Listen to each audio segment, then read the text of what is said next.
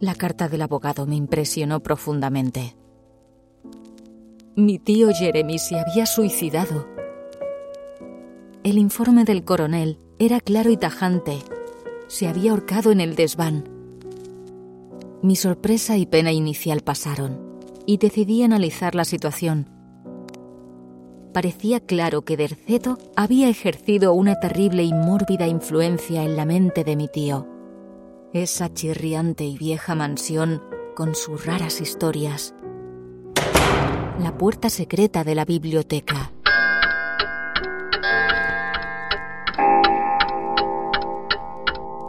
El viejo reloj del piso de arriba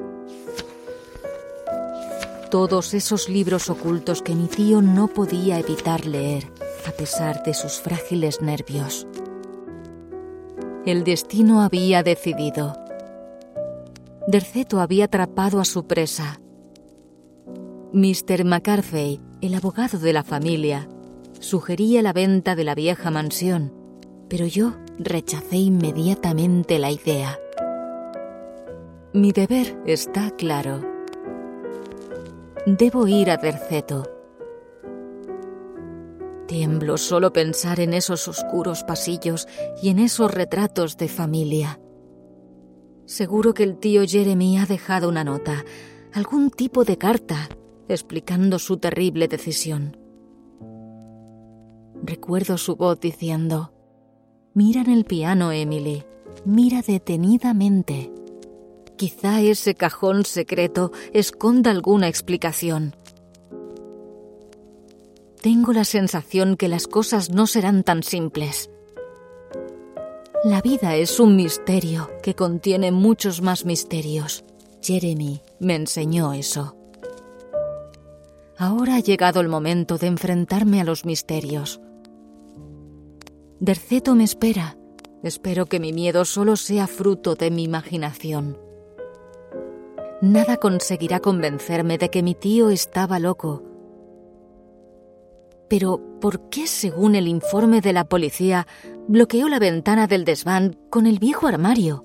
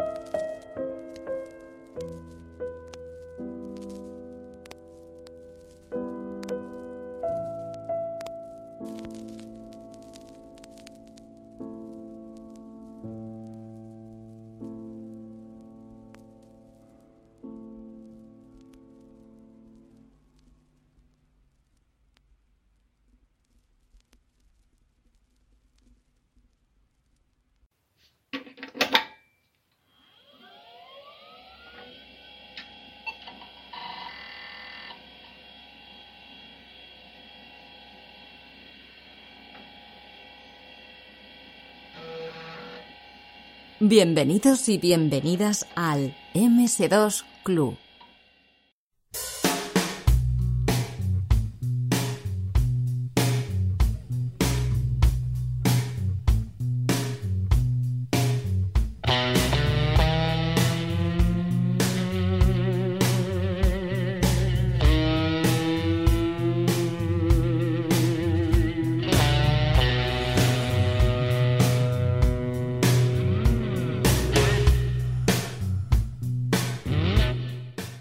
Estamos aquí en esta ocasión para hablar no de, una compañía como, como, en el podcast de este mes, no de Horrorsoft, sino que yo creo que vamos a coger uno de los primeros juegos que a nosotros nos empezó a dar un poco de, de de pavor en, esto del mundo de los ordenadores. Eh, realmente, este mes de octubre hemos estado poniendo un videojuego de terror, de temática terrorífica cada día del mes, 31 juegos en total Hemos acabado con los juegos de Horrorsoft, como, como no podía ser de otra manera, pero empezamos con los juegos, yo creo, mm, que seguramente más nos impactaron y de los que más pensamos cuando, cuando estamos hablando de, temática terrorífica en el mundo del MS2. Y es que vamos a hablar de Alone in the Dark. pero no os voy a dar la chapa yo solo, ya que está conmigo el señor Reyes, que a lo mejor lo conocéis en Twitter como Agen Reyes, el perseguidor del cartón mohoso y los Call of Duty y FIFAs. ¿Qué tal? ¿Cómo lo llevas, Reyes? Hola, ¿qué tal? Aquí estoy. Bien, vamos bien. Bueno, ante todo, eh, disculpad si la voz de, de Allen Reyes no es como os la imaginabais, porque ya me ha comentado que está un poco resfriado. No comentabas eso antes, ¿no? Sí, parezco un poco el reportero más dicharachero de Barrio Sésamo, pero en fin. Bueno, pues yo te imagino con una gabardina, un micrófono y nada más, o sea que todo bien. Sí, por debajo de desnudo, eso está claro.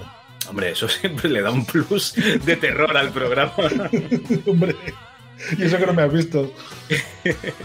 bueno, bueno, oye, todo se andará. Igual algún día hacemos alguna quedada sí, estas y, cosas y, quién sabe. Con, con la tontería. Un par Bueno, de oye, copas. claro, claro, oye.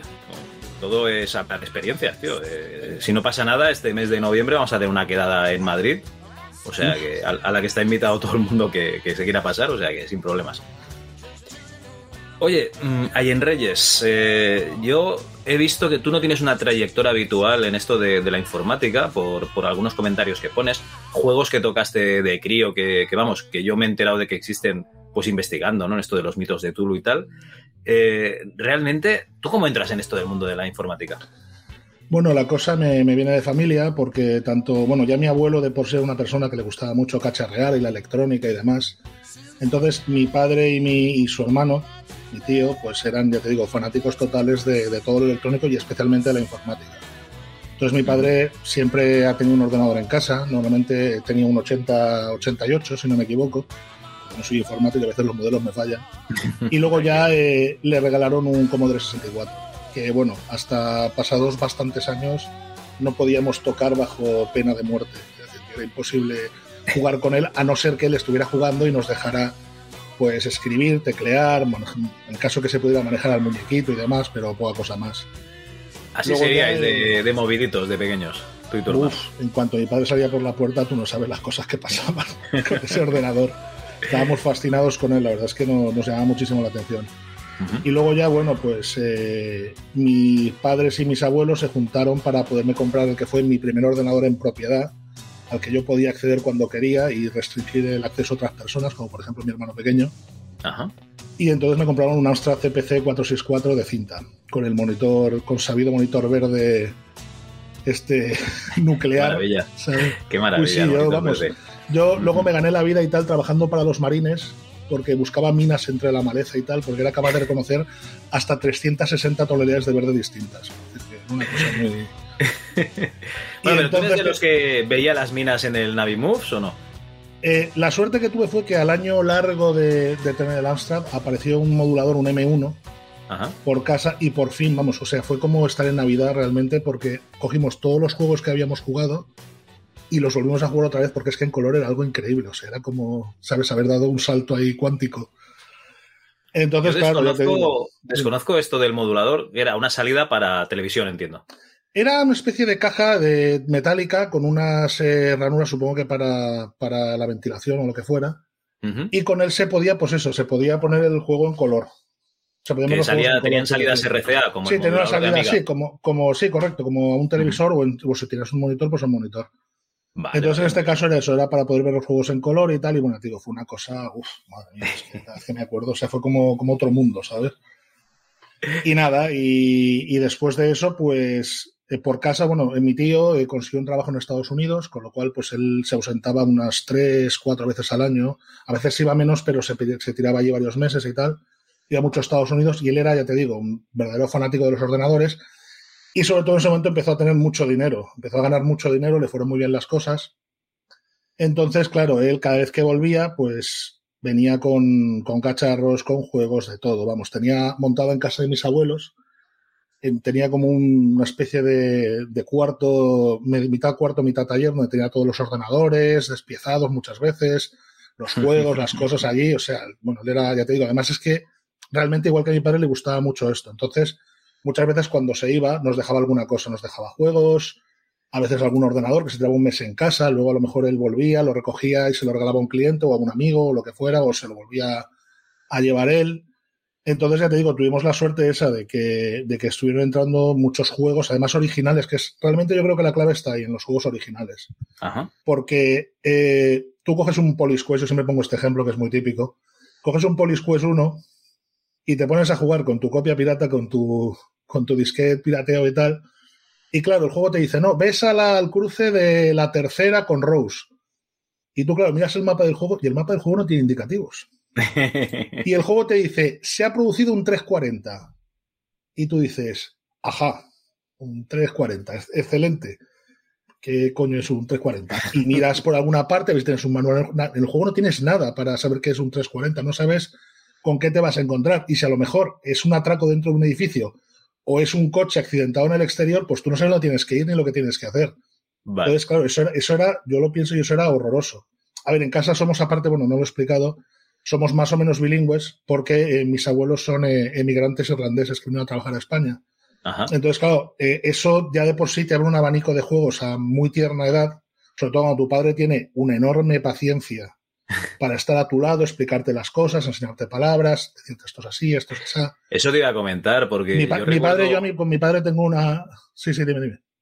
Perdona, no, no, que te iba a comentar eso, que yo recuerdo jugar un Police Quest que me pasaron en un disquete de aquellos CGAs ponerlo, ver esos gráficos horrorosos, ver un mogollón de texto en inglés y decir, hostia, si eso ya eh, me voy a jugar al Prince of Persia un rato, ¿sabes?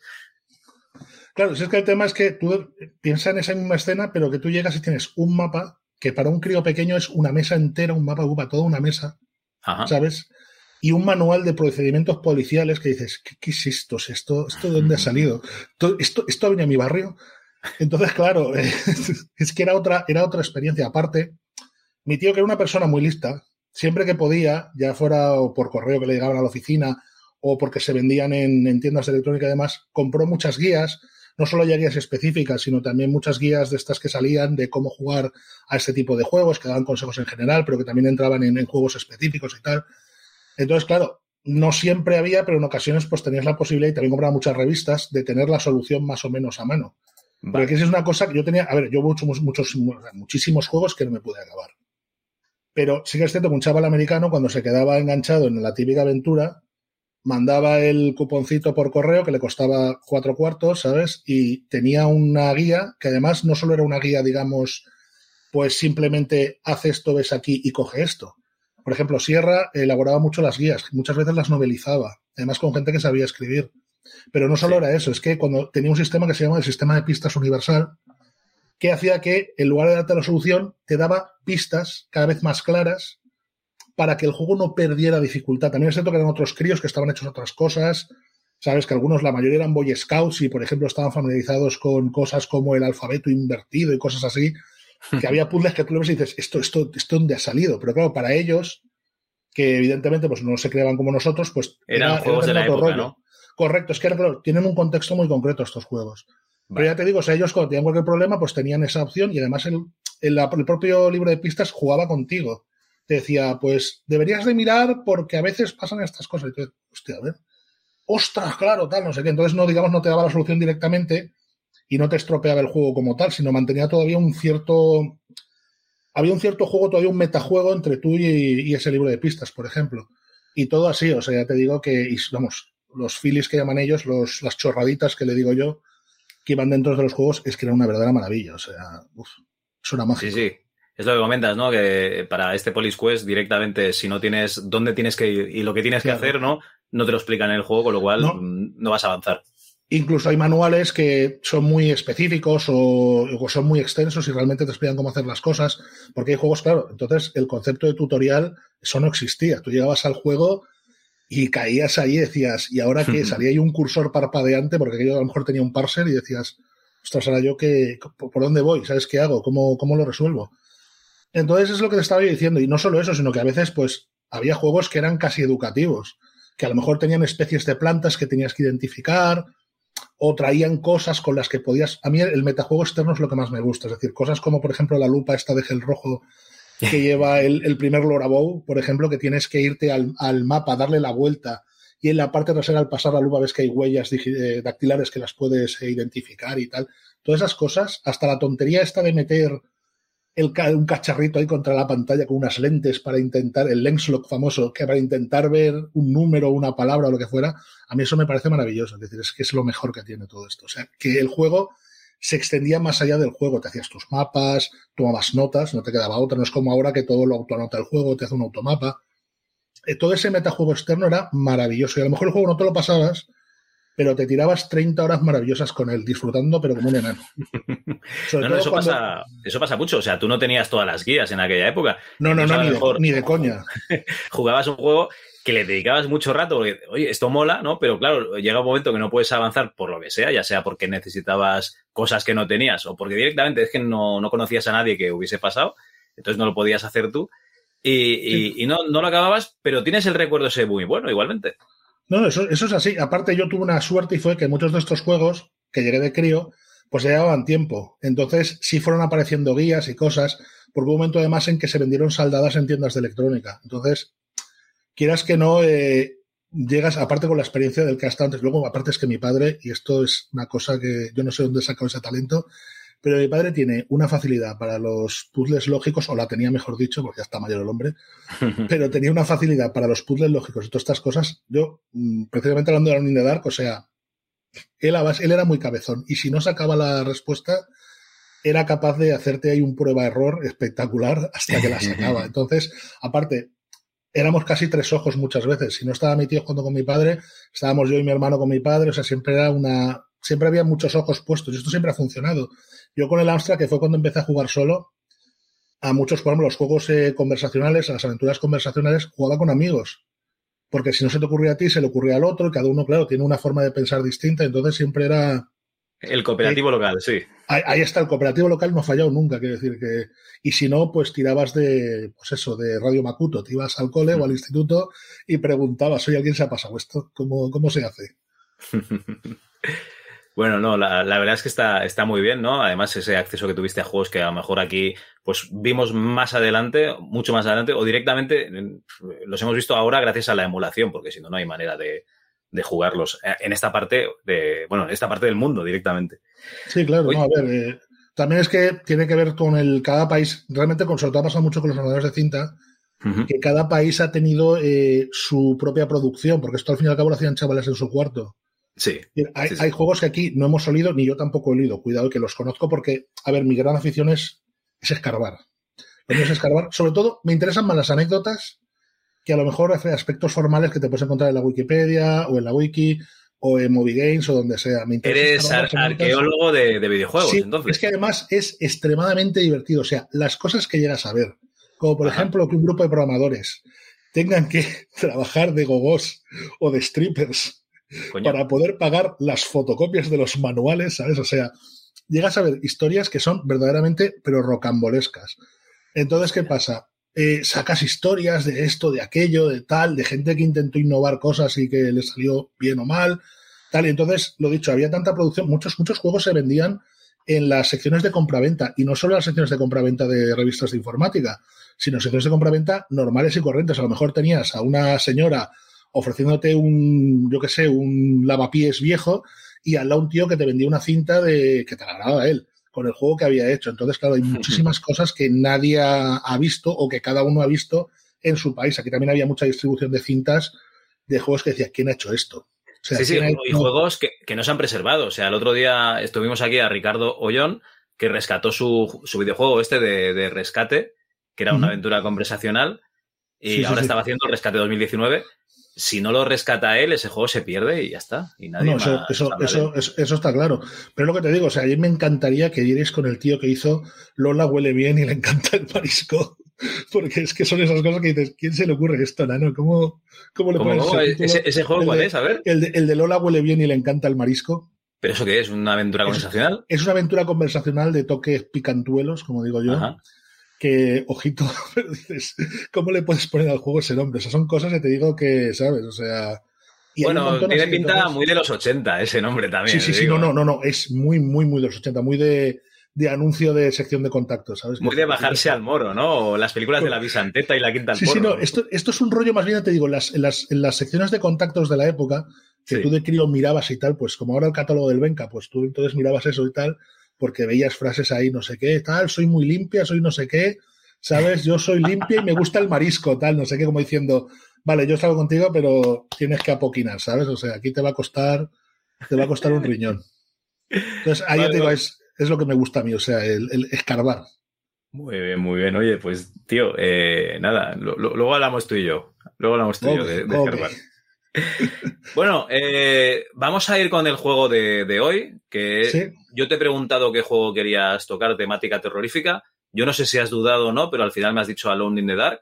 ¿Habías dudado mucho o...? He dudado muchísimo. A ver, el problema que tiene Alone in the Dark, y esto lo repetiré hasta que me muera, es que por ahí hay gente mucho más experta que yo, pero esa cobra. Y aparte de eso, eh, hay muchas versiones de lo que ocurrió. Es realmente un desarrollo que es quizá de los más documentados del mundillo de los videojuegos, o sea, al nivel yo diría casi que de Doom, porque hay libros, de hecho hay varios libros sobre el desarrollo, o se menciona parcialmente de esos libros, pero el problema que tiene es que, por un lado, ves eh, en cada libro cosas distintas, pero es que luego los propios eh, autores del juego se dividieron en lo que llamo dos facciones. Unos que son los que se quedaron en Infogrames y continuaron directamente con Alone 2 y los que se marcharon. Vale. Por motivos que... espérate un segundo, espérate un segundo. Antes de meternos en, desarrollo y tal, vamos a ir un poco con lo básico, ¿vale? Por si acaso hay alguien que, que todavía no ha aterrizado, ¿vale?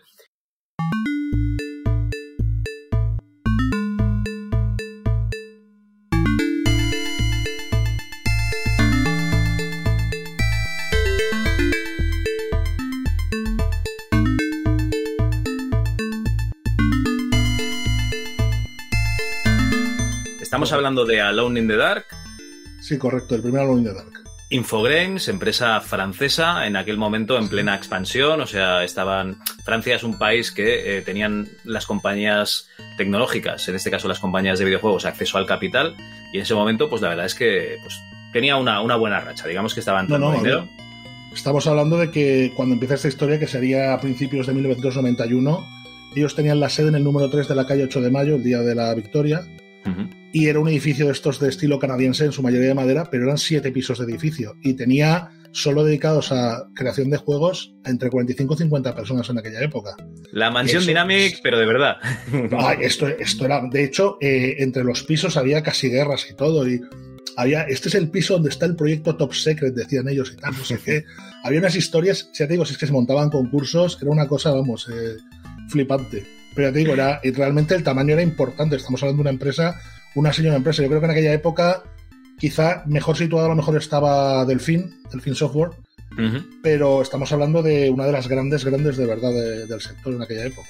A mí es que me encanta lo que es la, parte esta de los finales de los 80, principios de los 90 franceses en el desarrollo de videojuegos, porque tal y como aquí las compañías casi desaparecen con, con la llegada de los ordenadores de 16 bits y 32, en cambio en Francia tienen un empuje brutal y, ya te digo, Infogrames, la compañía que has comentado antes, Delfín, Loriciel, eh, Silmarils, Cocktail Vision, le estoy dejando un mogollón más. Lancor, las, las, que quieras. Es que además tienen una estética y un estilo propio. brutal. brutal. A lo mejor probablemente no son tan, no están tan conseguidos. Bueno. Pero estéticamente y las historias que cuentan, la fantasía, evidentemente es una, gran influencia del cómic franco-belga. Claro, claro. Es que es espectacular, de verdad. O yo soy fanático absoluto. Bueno, yo y mi alma gemela, Don Pachu, que también es muy fan de esto. Bueno, eh, es que tenían allí a Moebius, tenían todo lo que es Metal Hurlan, ¿no? La, heavy metal. Eh, y tenían, bueno, aparte, pues, pues, Tintín, ¿no? O sea, tienen todo lo que es la, parte esa de la línea clara, ¿no? Pero lo que más me gusta. Obelix, Spiru, lo que quieras. Sí, sí. Lo que más me gusta a mí que es este Metal Hurlan, ¿no? Eh, este cómic europeo que, la verdad es que pega muy fuerte. Y hay que decir que yo nunca he visto a Don Pachu y al señor Reyes en la misma habitación. O sea que yo para mí sois la misma persona con, con diferente gorro. Y desnudos tampoco nos has visto, también te lo digo, pero bueno, todo se andará. Uy, igual anulando quedada. bueno, vamos a irnos con el tema que íbamos a tratar. Nos estabas comentando eh, un poquito eh, el videojuego, eh, Alone in Dark. ¿Quieres empezar, si quieres, por Infogrames? ya que has empezado por la sede, empezamos por ahí, por donde se, se está desarrollando. Bien, eh, bueno, en aquella época me digo, Infogrames estaba, estaba muy bien situada, tenía unas oficinas muy, muy grandes y tenían bastantes proyectos en marcha. De hecho, cuando, cuando consiguen, a partir de consiguen la licencia de Chaosium, de la famosa editora de juegos de rol de mesa, pues ellos empiezan a meterse en varios proyectos, como por ejemplo Shadow of the Comet, que se desarrolla paralelamente a, Alone in the Dark. Pero es que ya te digo, hablando de la licencia, no de Lovecraft, ¿vale? Sino de la licencia de... Call of Tulu, que es la llamada de Tulu, el juego de rol. Correcto, de Call of Cthulhu, que es como ahora. Bueno, el tema de cómo se pronuncia Cthulhu. Eh, yo digo Cthulhu ahora porque es lo más aceptado socialmente y tal, y yo quiero integrarlo porque, porque, soy así. yo hubo una temporada en que llamábamos. Vale, vale. Yo una temporada en que decíamos que íbamos a jugar la llamada del chulo, ¿vale? Muchos años. Y, y, ahora yo me he quedado con un discreto Zulu, ¿vale? Yo, la primera vez que jugué le llamé la llamada de culto, me acuerdo perfectamente. Eso fue una cosa. bueno, no está mal, ¿no? Porque hay cultistas, claro. No, teníamos ni pantalla, el chaval estaba allí sentado con las piernas cruzadas, con el manual tapándole y tirando los dados, tapándose con un. con un. Eh, ya lo diré, con una caja de lápices. Era todo muy, muy así. Y luego ya realmente siempre era chulo. Chulo por aquí, chulo por allá. Pero vamos, la gente le puede llamar como quiere. Eh, en Internet hay verdaderas guerras con, todo este asunto. O sea, pues para de cómo se pronuncia y tal. No, no, a ver, yo, yo, yo paso olímpicamente. Yo digo Cazulo porque es lo que más oigo últimamente y tal.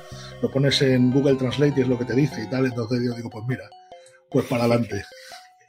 Bueno, estamos hablando de una compañía que, que está sacando auténticos pelotazos, ¿no? Tenemos pues los SimCities, en aquella época estaba el Eternam, para que os hagáis una idea. Sí, no, cuando, cuando en este momento ya te digo, están con Shadow of the Comet y también están con Eternam, que lo tienen bastante avanzado.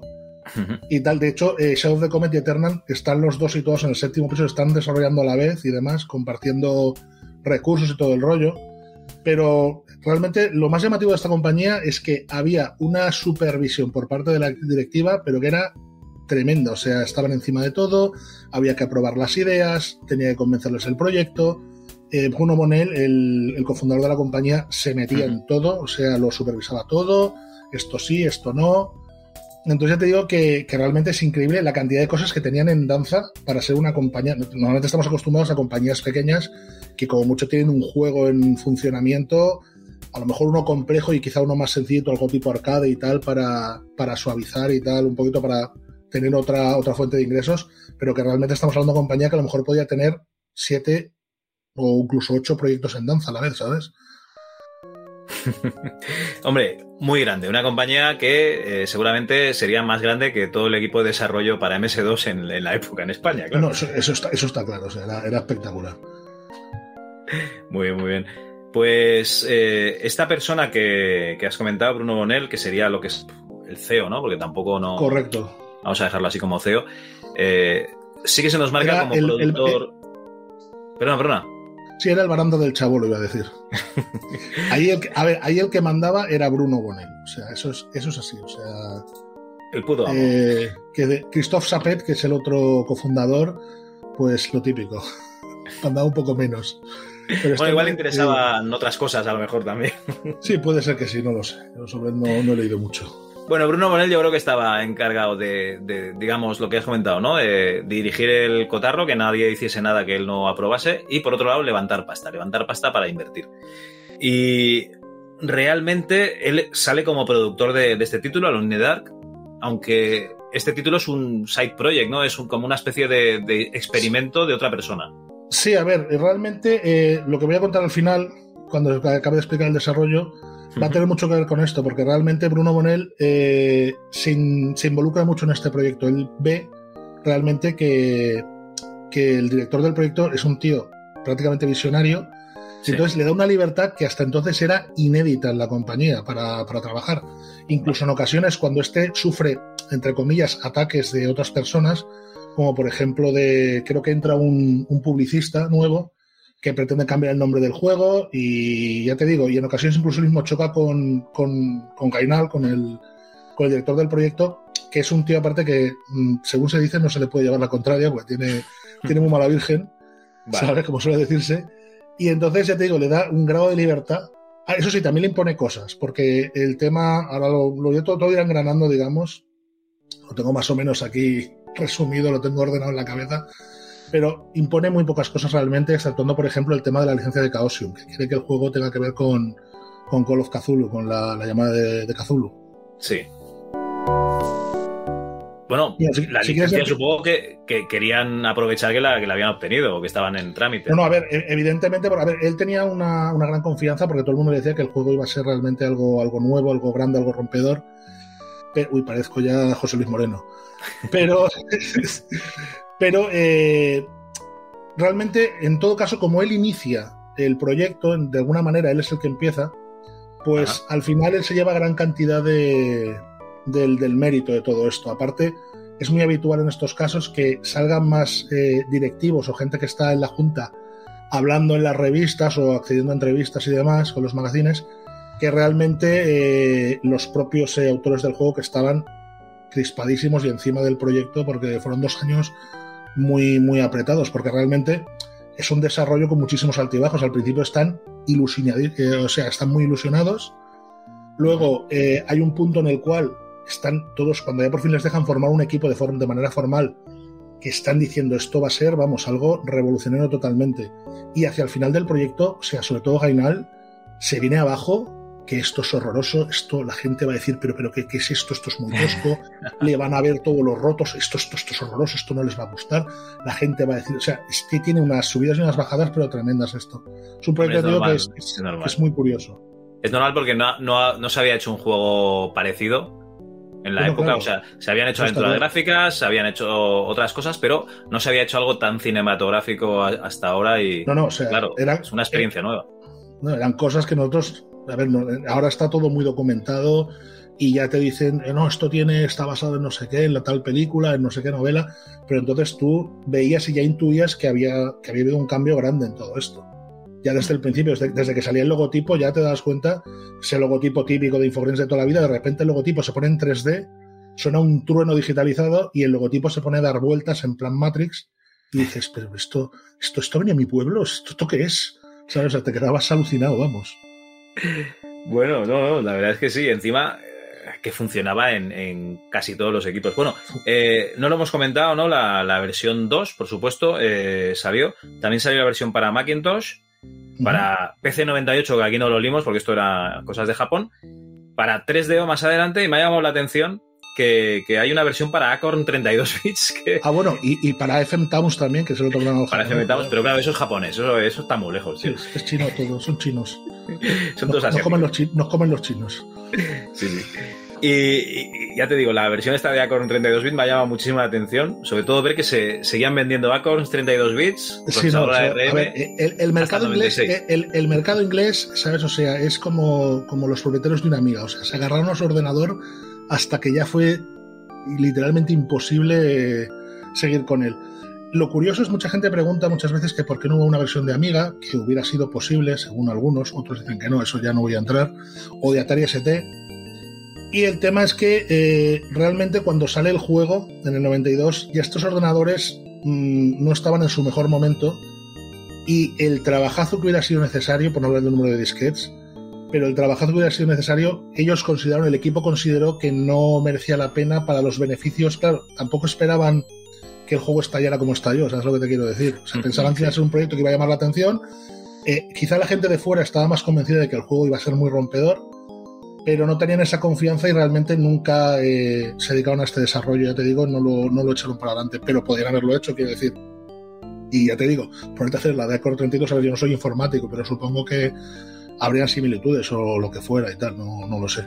bueno, no deja de ser un procesador de 32 bits, que a partir del 386 ya eran así. Juego de instrucciones reducida, eh, que, que, es el, el ARM este, ARM o RISC, es que ahora no estoy seguro, pero bueno, eh, sería compilarlo para otro procesador de similares características, o sea, realmente es un ordenador potente. Eh, aquí la historia para una amiga, pues claro, tienes las tres dimensiones que a lo mejor se hubiesen llevado pues toda la CPU, no lo sé. Yo no, soy programador de amiga. a ver, si esto, si esto iba bien en un 286. Yo la verdad bueno, bueno. Yo, yo, tampoco soy programador, ¿eh? Yo de todo lo que has dicho solo he entendido RISC, que para mí es el jueguecito esto de los caballos y los soldados. Claro, claro. Pero, pero no sé, no sé qué dificultades, o sea, qué, qué dificultades hubiera habido, pero evidentemente ellos consideraron, ya digo, ellos mismos ya consideraron que no, no les salía cuenta meterse en ese desarrollo. Vale. Bueno, si alguien. Del estudio. Si hay alguien joven que nos escucha, que, está muy bien, ¿no? Que haya nuevas generaciones que estén escuchando a, los viejales, ¿no? hablando de sus, de sus mierdas, hablando de sus cosas antiguas, pues eh, yo para mí siempre ha sido el, precursor de, Resident Evil. No, no, eso, es, eso es, o sea, Capcom, que miente más que habla, parece el propio Gainal, eh, Capcom que miente más que habla lo ha negado siempre y vamos a ver, es que hay cosas... He jugado, he jugado al juego que dice Capcom, que, es el precursor de... No tiene absolutamente nada. El Sweet Home, que es un JRPG de NES. Correcto. No, no, ni de coña. O sea, puede, que, puede que sea el primer survival horror por el concepto en sí de sobrevivir a, y que sea de terror. Pero realmente esto es, este es el antecesor del survival horror como lo conocemos. A partir de que se bautice el género con, con Resident Evil. Es que estamos hablando de las tomas de cámara, Estamos hablando del tema los de los controles, personajes, los controles tanque, todo. Es que realmente es. A ver, los controles tanque realmente están heredados de los juegos isométricos de, de los ordenadores de cinta, yo lo veo así.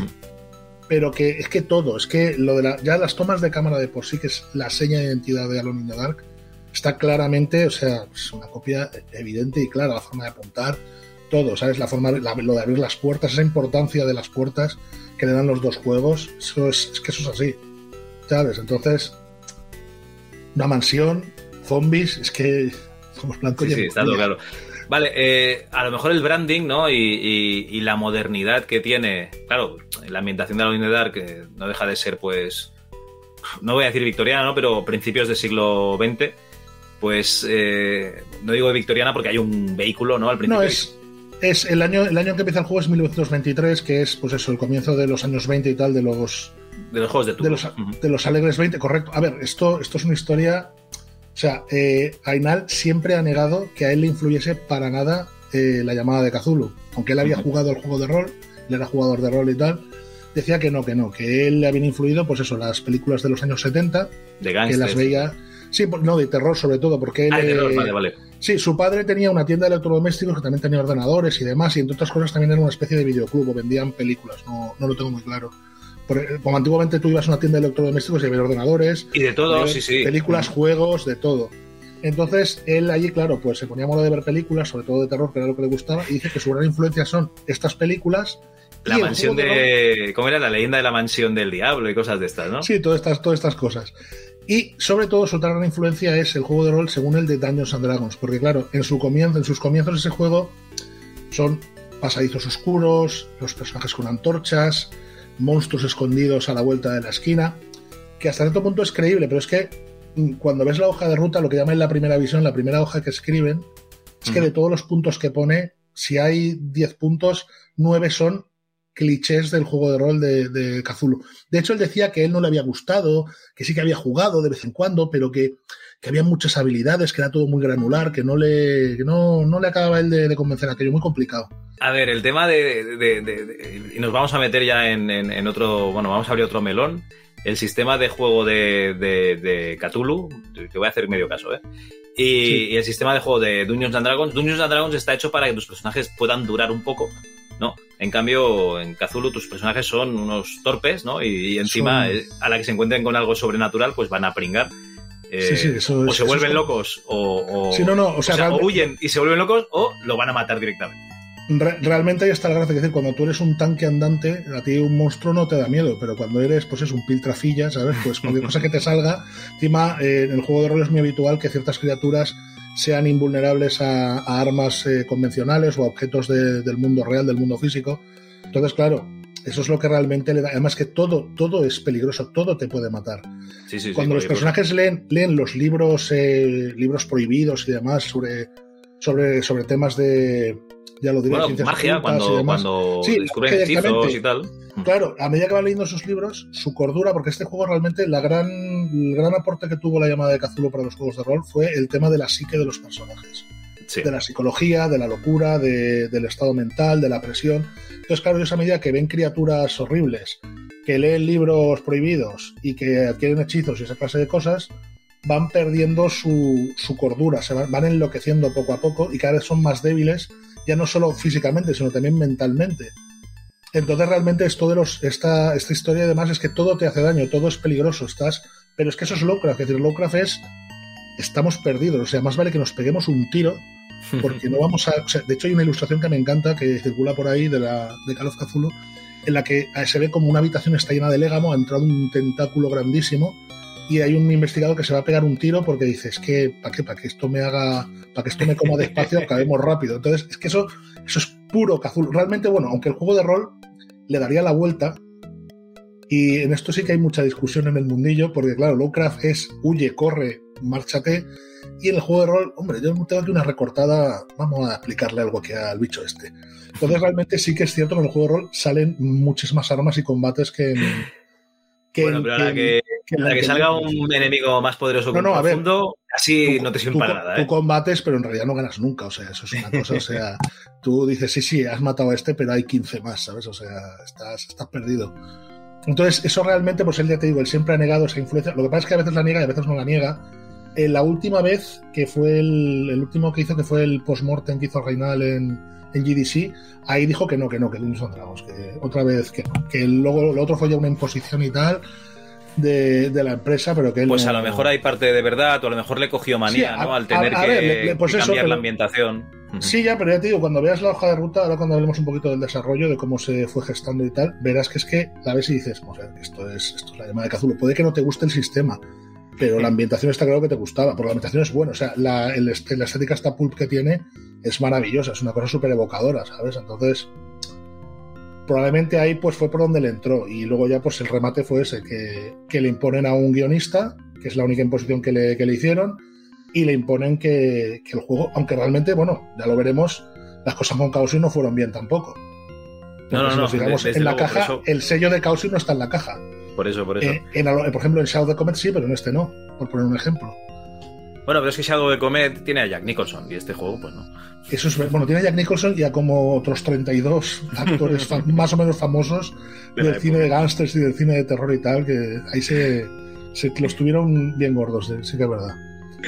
Bueno, pues si te parece bien, eh, ¿qué, ¿qué, nos puedes comentar de, del desarrollo bueno, pues, de este videojuego? A ver, originalmente el juego no lo concibe Gainal como tal, y su título va a ser In the Dark. Uh -huh. De hecho, si tú te fijas, cuando vas a elegir el personaje en el juego, en los marquitos, en la parte de abajo de los marquitos de los recuadros de los personajes, pone In the Dark. Está todavía el título original. Que no, no, y cuando tú instalas, cuando tú instalas el videojuego, te hace la carpeta In the Dark, no te dice Alone. Por eso te lo digo, que este es un juego que, como ya veremos, quedaron muchos rastros de cosas que no tenían que haber quedado. Vale, vale. Pero bien. Bueno, entonces, bueno, la idea original es de Bono Bonel, el cofundador de la compañía, como ya hemos dicho, y Eric Motet, que era uno de sus eh, desarrolladores veteranos y muy cercano a, a Bonel. ¿Cómo? ¿Has dicho Imhotep, la momia? No, Eric Motet.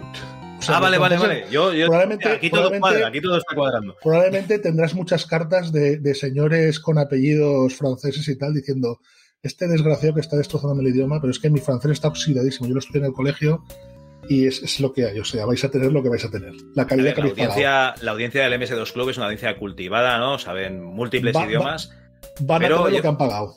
Pero yo creo, exactamente, yo creo que tienen el podcast que se merecen.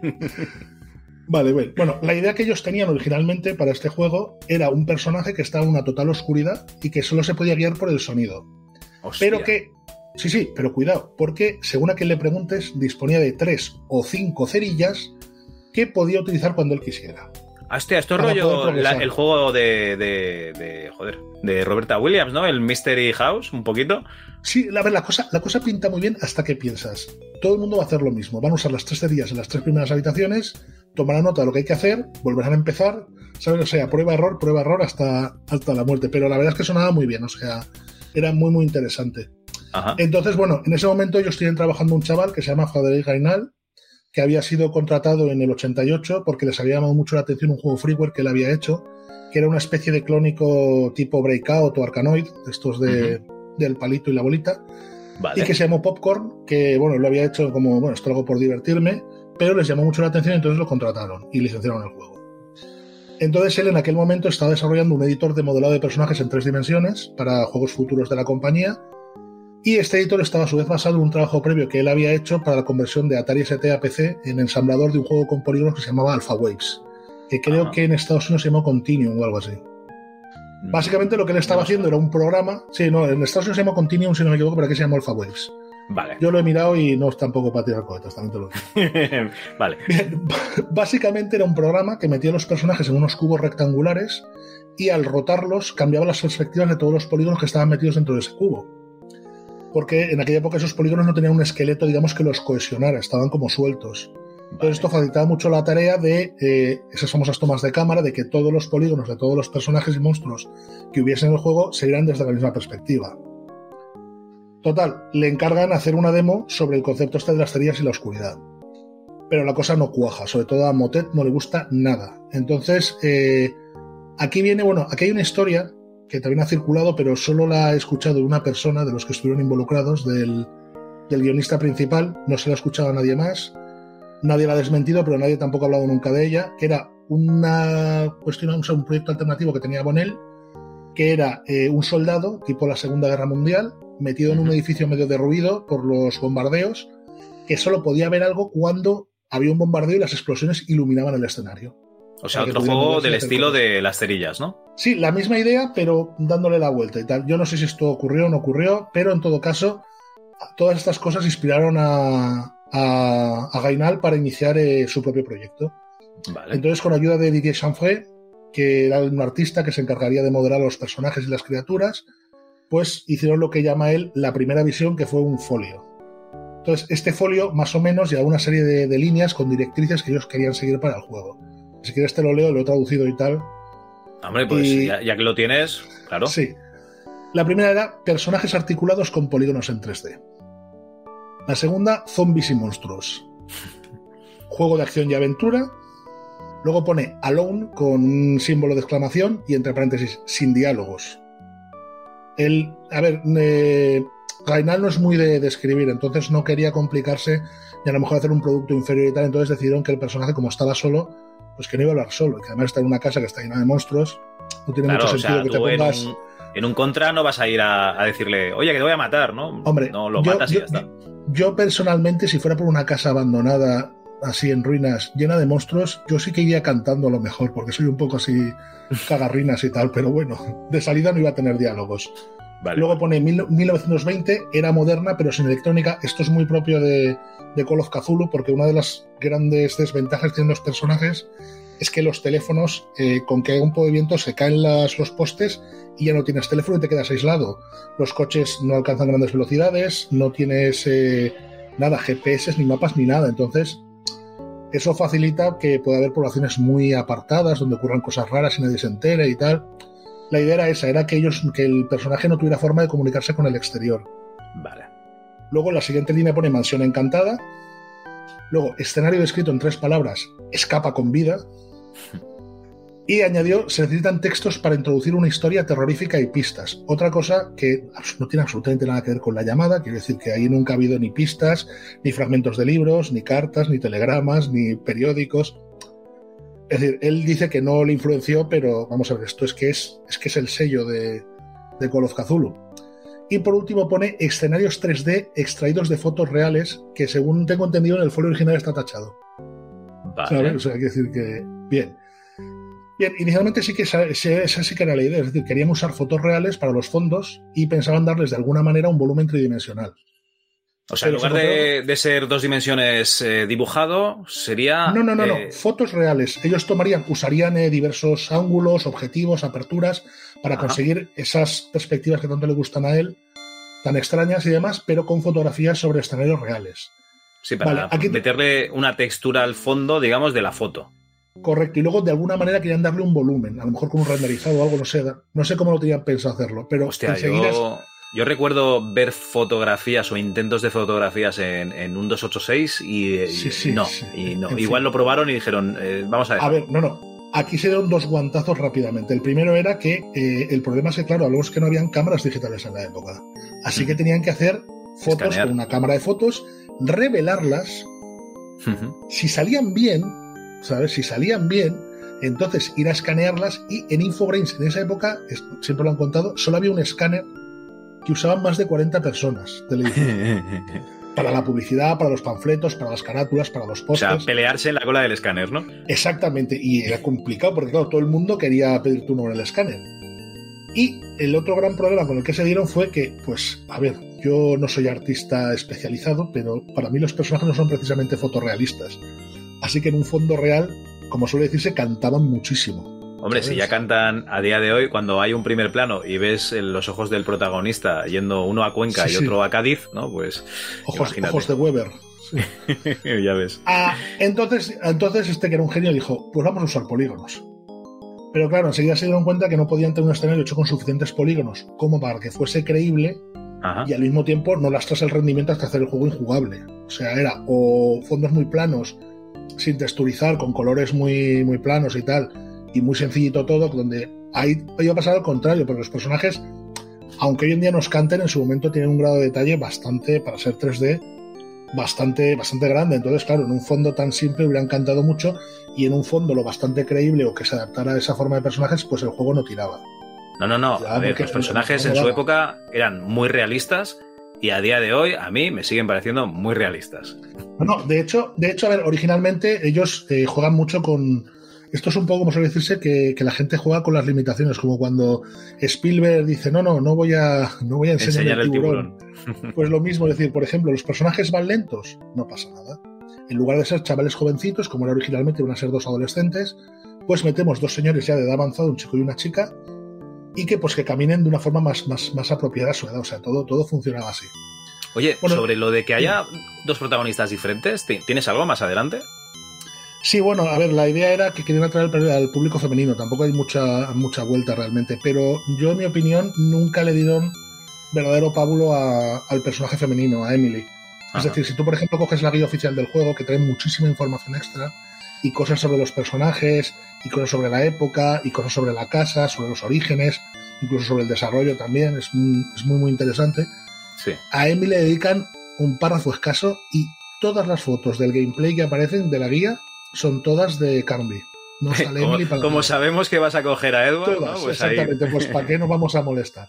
Vale, Entonces ya te digo que, y bueno, sí, ella hace una reaparición más adelante, pero, pero realmente fue un personaje que, a ver, es interesante como tal porque tiene una serie de características propias, aunque luego el juego sea exactamente igual para ambos. Sí. Y tiene también una mayor conexión con la historia, que eso ya lo veremos después cuando hablemos de los personajes. Vale. Pero, pero lo dicho, eh, realmente no le dieron, o sea, lo pusieron porque querían atraer público femenino, pero tampoco estaban muy seguros de que pudieran invertir tiempo suficiente como para poder hacer diferentes ambas historias y que eso rentara de alguna manera. Claro, porque, porque eso es así. Bien, bueno, en este momento que estamos con el tema de los fondos, que no saben qué hacer, se les une, atención al nombre, Juan de Girolami, perdón, Girolami, correcto, sí. Que eh, mediante una herramienta que se llama Synedit crea una especie de entramados o de rejillas tridimensionales con puntos de colisión. Hace dos habitaciones así, como si fuera una perspectiva de dibujo técnico. Sí. Los coloca ambas, ambas habitaciones en diversas perspectivas distintas o como tomas de cámara distintas esto era, ya digo, meras líneas, como, como un delineante. Y los meten en un disquete y hacen copias de ese disquete. Y entonces es cuando viene el primer concurso, que es que lo reparten entre todos los artistas del estudio y les piden que los rellenen con Deluxe Paint, como si fuera un libro para colorear igual. Pero que aunque fuesen superficies planas, que añadiesen todos los detalles que fueran posibles para que resultasen realistas. Incluso, pues, si había un cuadro y el marco era grueso, pues que tuviese una cierta proyección en 3D en perspectiva, me refiero, para que pareciese realmente que todo era tridimensional. Bueno, pues ya te digo, se inflan a repartir disquets entre todos los miembros de, los diversos equipos en los diversos pisos y tal. Y al final solo presentan algo decente dos personas. O sea, no tuvo tampoco mucho éxito. ¿no? ¿no? tuvo mucho éxito. Hablamos de una plantilla, como te digo, de casi 45 personas, dedicadas solo a los juegos. Entonces, bueno, el primero de ellos es descartado porque los fondos parecen sacados del Prince of Persia es que esto no, no es la idea que llevábamos. Gracias. Y la otra fue, creo que entonces, si no me equivoco, era la única artista profesional como tal graduada en la escuela de Milcol, que se llamaba Jael Vagos, y que empezó a colaborar con ellos y poco después de acabar el juego se casaría con Gainal, por cierto sí, sí, no, hombre, ya, ya que tiene esta relación ¿no? de juego, que mejor que casarte. Yo también lo he pensado muchas veces de casarme con gente con la que trabajo. Yo pensaba, digo, con Logarán no leñe. Entonces vamos a ver. No, no, eh, no, no, porque tenemos un problema aquí, ¿no? Que me parece que estamos casados los dos, con lo cual no. Bueno, ya, pero la cosa ahora, regular. ahora el poliamor está muy bien visto, es una cosa que, es ah, políticamente correcta. Bien, bueno, nos plantamos ya en septiembre del 91, el mismo año, y presentan por fin una demo a la directiva, porque bien estado trabajando, como tú has dicho, pues un poco por su cuenta. Ellos, a ver, tenían su tiempo de trabajo, tenía incluido el que ellos desarrollaran proyectos propios pero tenían que presentarse a la directiva y era la que decidía pues si esto iba para adelante, si no, y tal. Total, presentan una demo que les gusta tanto que no solo le dan luz verde al proyecto, sino que, y esto es bastante raro, nombran a Gainal director del proyecto. Y como ya te he dicho, le dan una libertad pero verdaderamente inusitada dentro de lo que es Infogrames. Y además se le permite crear ya formalmente un equipo y reunirlo en un, creo que los ponen en el tercer piso, y se reúnen allí para, para, hacer el juego ya un equipo dedicado al juego.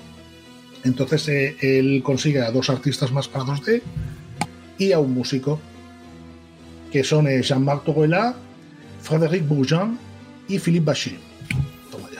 Yo a Jean-Marc, yo pienso que este señor debe ser catalán y yo lo diré. Sí, este, este Jean-Marc Torroella, de toda la vida. Pone Toroella, pero debe ser Torroella, pero será Torroella seguramente y tal. Y bueno, luego aparte también, eh, eventualmente aparece Frank Manchetti, que se encarga de hacer lo que es el, el mapa de la mansión.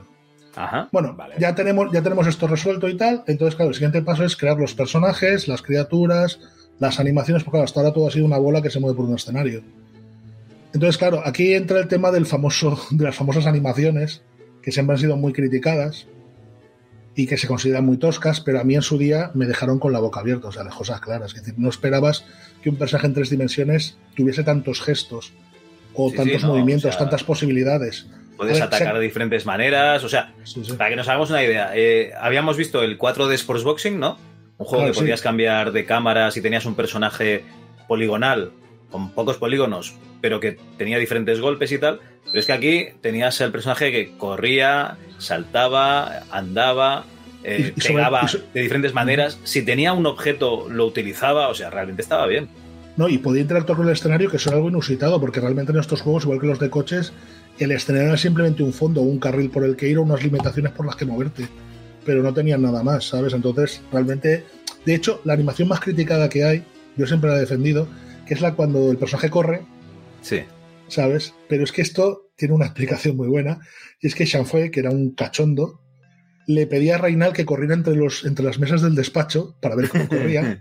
y es que dicen que, de hecho, él hizo una demostración en el, en el GDC Reinaldo corriendo y joder, corre igual que el personaje. Es que, es, ah, está clavado. Es, más realista aún. A ver, tiene un sentido. Ellos ya tenían una animación de, correr muy realista, muy chula, pero era como un sprinter. Entonces, ¿qué ocurría?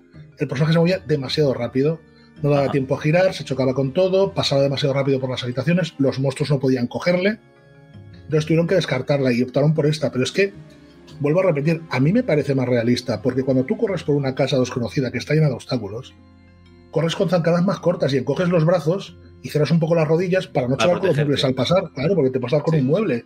Es que es lo más fácil del mundo. Si vas corriendo con los brazos sueltos, como si fueras un muñeco de estos de gasolinera, pues te vas a dar con un armario, te vas a dar con el, con el borde de una puerta o con lo que sea. Entonces ya te digo, incluso a mí me encanta eh, una cosa que hacen siempre los personajes al abrir una puerta, que es como que reculan, se echan hacia atrás. Sí, eh, Esto, esto se hizo adrede es decir, esto, esto fue provocado, no es que digamos que al tirar de la puerta el muñeco tiene una especie de inercia que le lleva hacia atrás, sino que claro, eh, era para provocar incertidumbre porque cuando tú abres una puerta no sabías qué podía pasar. Esto no había pasado nunca en un entorno 3D, es que abrí una puerta y de repente habías dos manos de zombie. En la habitación, por ejemplo, está donde coges el sable, la primera vez, el primer sable, está que está el escritorio y tal, y, y ves dos manos de zombie y el zombie entra por esa puerta sí, lo bueno, lo bueno es que avisaban, ¿eh? O sea, fueron tan, tan amables de ponernos musiquita, por si acaso. Ya, pero, pero realmente esa reacción la hacía todas las veces, con lo cual tú no sabías si había visto algo, si había algo dentro de la siguiente habitación, si, venía alguna cosa. Claro, tú, ese concepto de que hubiera. Claro, evidentemente todo esto estaba scripteado, pero tú pensabas, hay cosas moviéndose por esta puñetera casa. Hay cosas moviéndose de un lado a otro, subiendo las escaleras, bajándolas. Mm, madre mía, salgo, no salgo, será un buen momento, me va a ver algo es que era algo maravilloso, ya te digo, o sea, detalles como... No, no, y ya te ponen, y ya te ponen sobre aviso de, las putadas que te van a hacer, porque nada más salir en ese desván, ya tienes que bloquear la ventana y, bloquear la trampilla, porque si no, pillas. Eso a, mí, eso a mí me rompió la cabeza completamente. O sea, cuando yo vi que tenías que bloquear y que podías impedir el paso, moviendo muebles tridimensionales en un escenario en tres dimensiones, a su vez, Sí. Dije, pero esto ha cambiado mucho, o sea, aquí va a pasar algo, ¿sabes? Es decir, que, ¿qué estamos haciendo con nuestra vida, ¿sabes? O sea... Era sí, porque a lo mejor venías de jugar al, Monkey Island, ¿no? Al Fate of Atlantis. claro. Y tú cogías objetos que habían allí y ya, pero no modificabas realmente nada del escenario. El, escenario en ningún momento, y menos aún lo dicho, no solo poder moverte completamente por todo el escenario, sino poder desplazar cosas al pasar. En las primeras demos, de hecho, tenían puestos barriles y los empujaban al pasar y tal.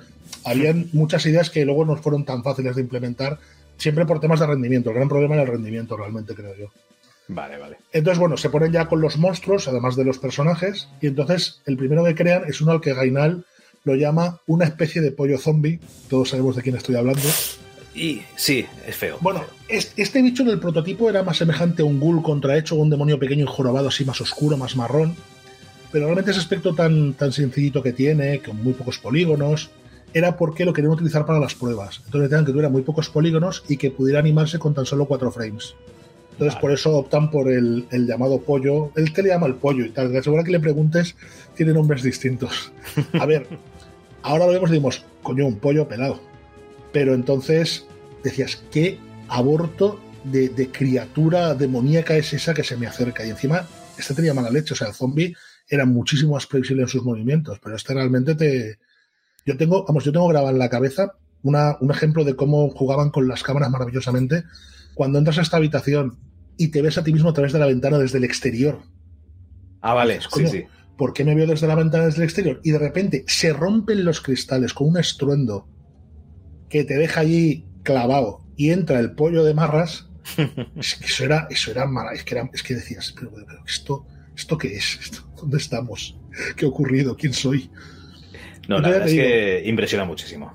No, no, y luego las rutinas que tenían para seguir al personaje con la cabeza, que te buscaban, que empujaban cosas, que intentaban buscarte a través de la habitación mejor o peor, pero vamos, era algo muy avanzado para su época.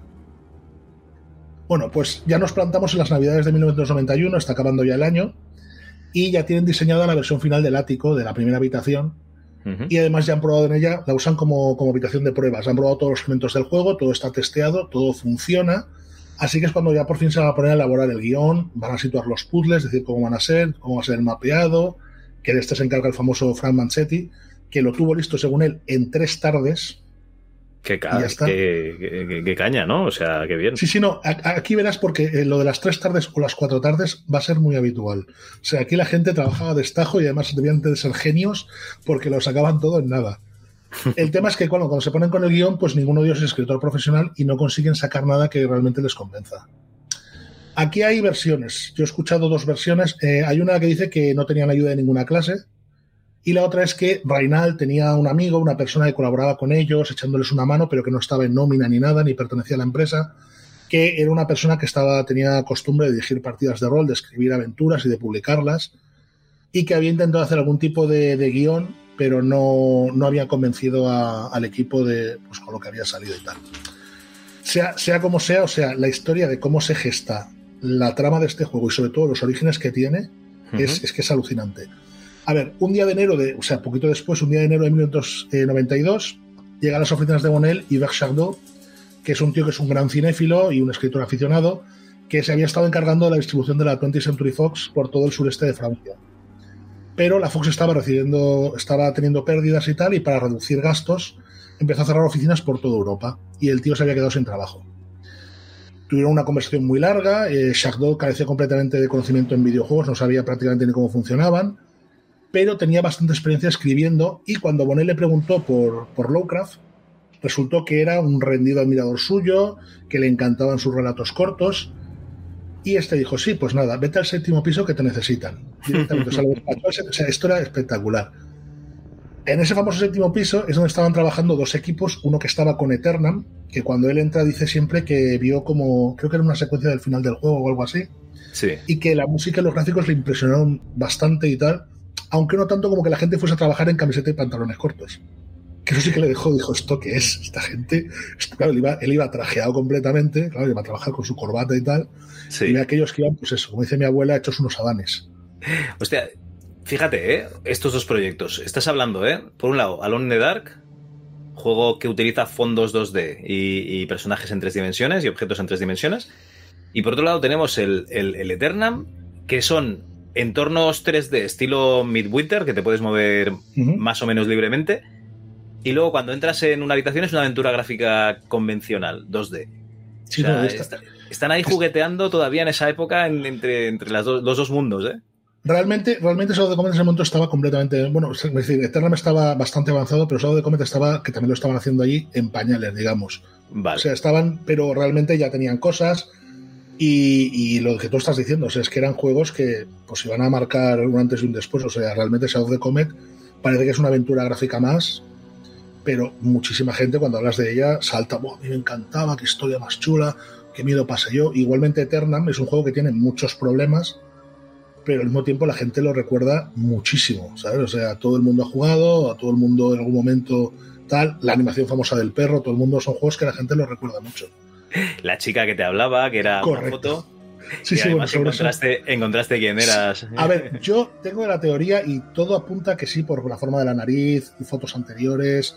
Probablemente lleva una peluca, no lo sé, o era su pelo natural, pero realmente es un juego que todo el mundo tiene recuerdos. ¿Ves? Tú mismo tienes un recuerdo fijo de alguna cosa de ese juego. Sí. sí. Pero bueno, él, él en Eternam no lo necesitan porque lo tienen bastante avanzado, así que lo asignan a Shadow of the Comet, Muy que están trabajando con él, lo tienen muy al principio, pero tienen que necesitan hacer modificaciones en el guion, cambiar cosas y sobre todo darle un toque más Lovecraftiano, como se diría, correcto. Entonces eh, él coge el guion, se lo lleva a su casa y según cuenta el propio Yves Chardot, eh, lo completa en tres días y hasta añade nuevos personajes y todo. Toma, dice, "Ala, esto, esto ya está, ¿sabes? para vosotros. Ahí está. Entonces, claro, dices, buf. Claro, Infogrames en ese momento estaba muy, muy por la labor de aprovecharse de la licencia de, de Chaosium para publicar juegos basados en el juego de rol de mesa porque era tremendamente popular. Sobre todo en Francia. En Francia era ultra popular. Entonces, claro, eh, tenían esa licencia, como ya digo, y aunque tenían en marcha Shadow of the Comet, Monel, como ya he dicho antes, quería que su nuevo juego, que iba a ser revolucionario, pues tuviese también la licencia de, de Cthulhu. Entonces mandan a Iber en esta ocasión al, al tercer piso, donde él suele contar que como era el chico nuevo, llegó con el desarrollo, claro, llevaban un año trabajando todos juntos, estaban muy, como grupo estaba muy cohesionado, y encima le mandaba el jefe, el jefe autoritario de, de Infogrames, pues que le costó bastante encajar. O sea, que fue un poco como, ¿usted qué hace aquí? Porque también es cierto que el otro Sí. decía, Señor. Sube, sube, sube a tal piso y pregunta qué necesitan, ¿sabes? O sea, así. ¿Sabes? Entonces, bueno, eh, él llega, le explican lo que tienen, le enseñan lo que han hecho y demás. Él se queda bastante sorprendido con esa tecnología tridimensional y tal. Y de nuevo dice, bueno, pues vamos a escribirle a esto un guion y demás. Vamos a, no solo el guion, sino también, claro, tenía todo un trasfondo detrás de los libros que vas encontrando, las notas, las cartas. Bueno, pues Chardot dice que tardó literalmente cuatro días. O sea, un día más que con Shadow the Comet. Coño, pues, que ya- Sí, sí. algo de come que tiene muchísimo texto, personajes, etcétera. Aquí realmente no hay. Bueno, pero claro, es encontrar la idea a lo mejor definitiva, ¿no? A ver, seguramente Shadow the Comet estaba muy, muy en proyecto. Entonces él podía que realmente yo creo que le dieron libertad para cambiar lo que quisiera. Mientras Ah, vale, que aquí ya había una estructura, una serie de cosas, mm, unas cosas de las que no se querían salir, que el personaje no pudiera hablar y todas estas historias que quizá lo hicieron más, más complicado. Porque claro, eh, hablamos de una persona que está acostumbrada a escribir a lo mejor relatos o a hacer eh, artículos para revistas de cine y que se encuentra pues con, con un medio que le, que le es completamente ajeno, ¿sabes? Entonces, pero vamos, aún así, joder, cuatro días está bien, ¿sabes? Quiero decir que. Sí, sí, no, no. Yo llevo cuatro años, por ejemplo, y no, no he hecho nada. O sea, bien. Pues ahí está, bien. ahí- estamos. Entonces el tema cuál es, bueno, luego todo el equipo colabora y ya se define qué es cada ubicación, el tipo de monstruos que va a haber, los puzzles cómo van a ser y el borrador de los textos sueltos y de la ubicación de los objetos.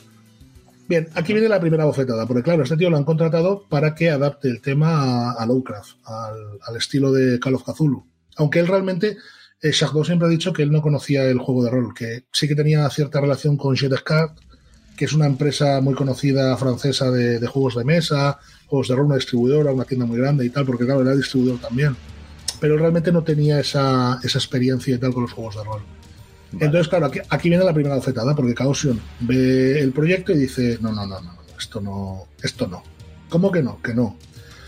A ver, la mayoría de la gente que habla de este tema suele decir que lo que no les gustó fue que no veían realmente representada la obra de Lovecraft.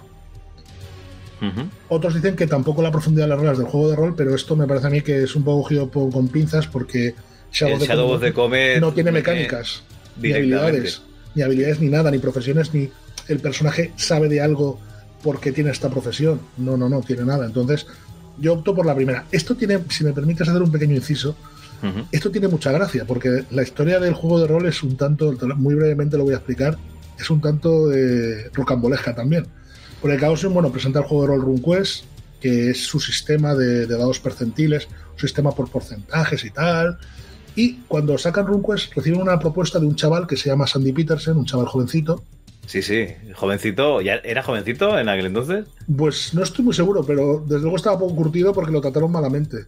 O sea, no, a ver, nosotros lo conocemos más como colaborador de software.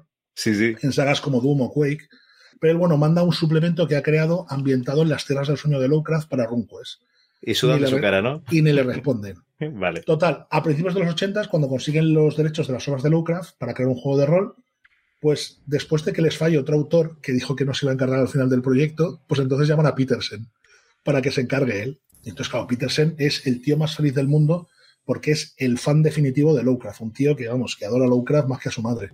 Sí. Y claro, llega Peter y dice, bueno, pues lo voy a inventar en la actualidad, porque Lovecraft situaba sus historias en un enfrentamiento de gente muy culta, a veces profesores de universidad y científicos, armados con los avances tecnológicos de su tiempo, contra un horror alienígena y seres de otras dimensiones, no lo mágico y lo sobrenatural, sino lo que entonces llamaban el terror cósmico. Y le dijeron, no. Digo, ¿cómo, cómo no? Como que no. En la época de Lovecraft.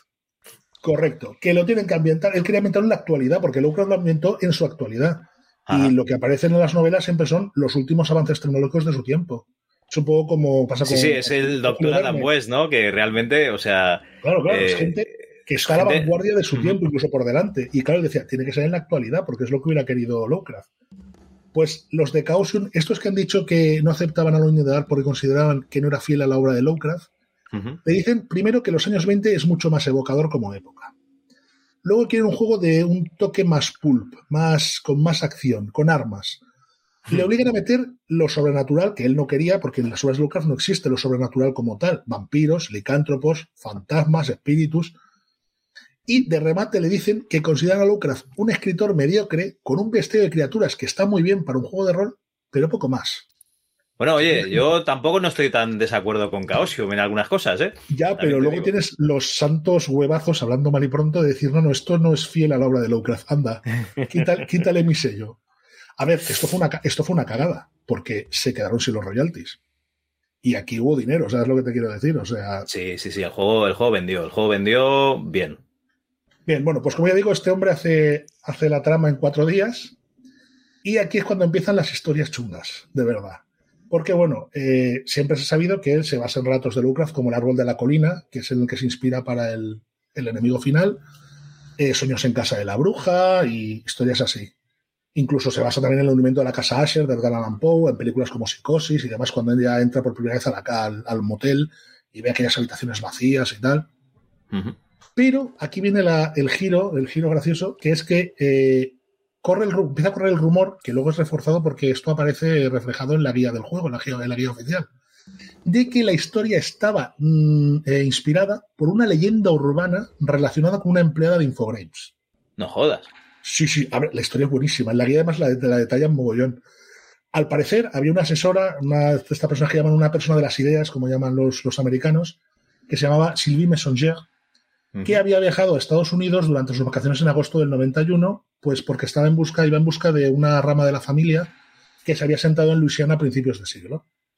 Vale. Según esta historia que cuenta esta mujer, pues ella estaba recorriendo la región con un pariente suyo que había nacido, por cierto, en 1911, el hombre tenía 80 años, y que le hacía de guía, le iba enseñando la región, contándole cosas de donde había estado sentada su familia y demás, y que una tarde de estas tontas dan con una mansión casi en ruinas en el borde del Bayou, a unos, unas 15 millas de la ciudad, que se llama Derceto. Coño. Ojo, pero espera que se pone mejor.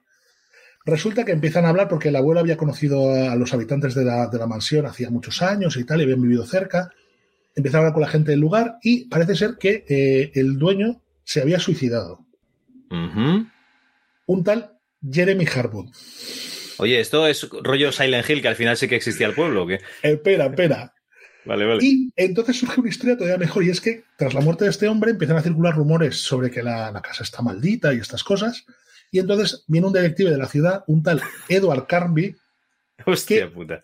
por dinero evidentemente, acepta pernoctar en la casa toda una noche para demostrar que la casa no está maldita. Vale, el típico argumento de película de fantasmas de los 70. Total, siguen hablando y resulta que eh, alguien les dice que a la mañana siguiente, y esto además supuestamente aparece en un periódico local, se cuenta que Carby entra tambaleándose en un bar que bueno, esto es bastante normal entrar. Es más, bueno, es más normal salir de un bar tambaleándose que entrar tambaleándote, pero bueno. Bueno, pues había, que había entrado allí y había llamado a cobro revertido a una tal Gloria Allen, que es el nombre de la anticuaria que contrata a Carmi en el juego, para pedir que le mandara un coche con chofer porque no estaba en condiciones de conducir. A la mansión, además, o sea, que ya sabemos todos cómo acaba el juego. Sí.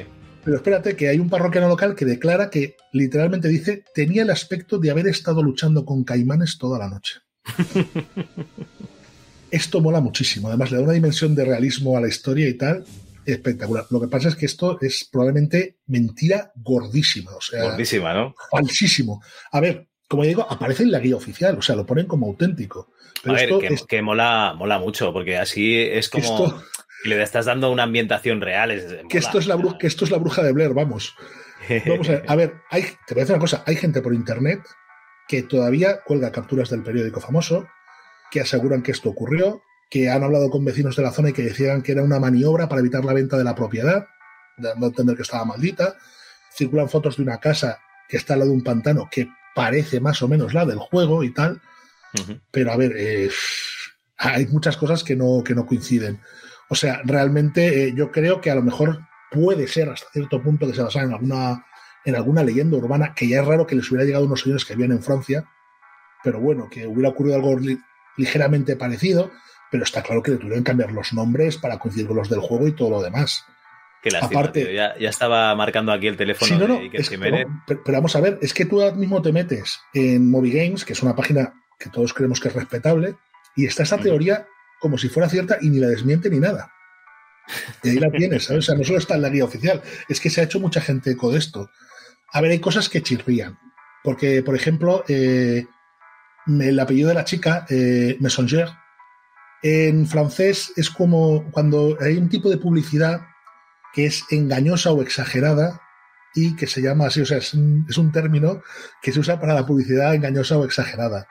Pero es que aparte de esto, eh, hace muchos años que el equipo aclaró en varias ocasiones, y esto todos, que Edward Carby se basa en John Carby, que es un personaje del Retorno del Hechicero, una novela de Clark Aston Smith. Aparte, el nombre de Derceto, de la, o Derketo, que también se puede decir así, de, la, de la mansión, que es el de una diosa de la mitología siria, que es una especie de sirena, pero que tiene patas y tal, bastante fea, y que es la forma femenina de Dagon, que es un bicho bien conocido entre los aficionados a la cosmología de Lovecraft. Sí. Bien, el otro nombre por el que se conoce a Derceto, a la diosa Derceto, es Astarte, que era el nombre del barco del infame pirata Ezekiel Precht, que fue quien mandó construir la mansión en 1818. Entonces, claro, vamos a ver, qué casualidad que se llame igual que el, barco de tal. Aquí hay algo que la teoría hace aguas. Hablando de barcos, la teoría hace aguas. O sea, pero te aseguro que hay gente en internet que la defiende a capa y espada.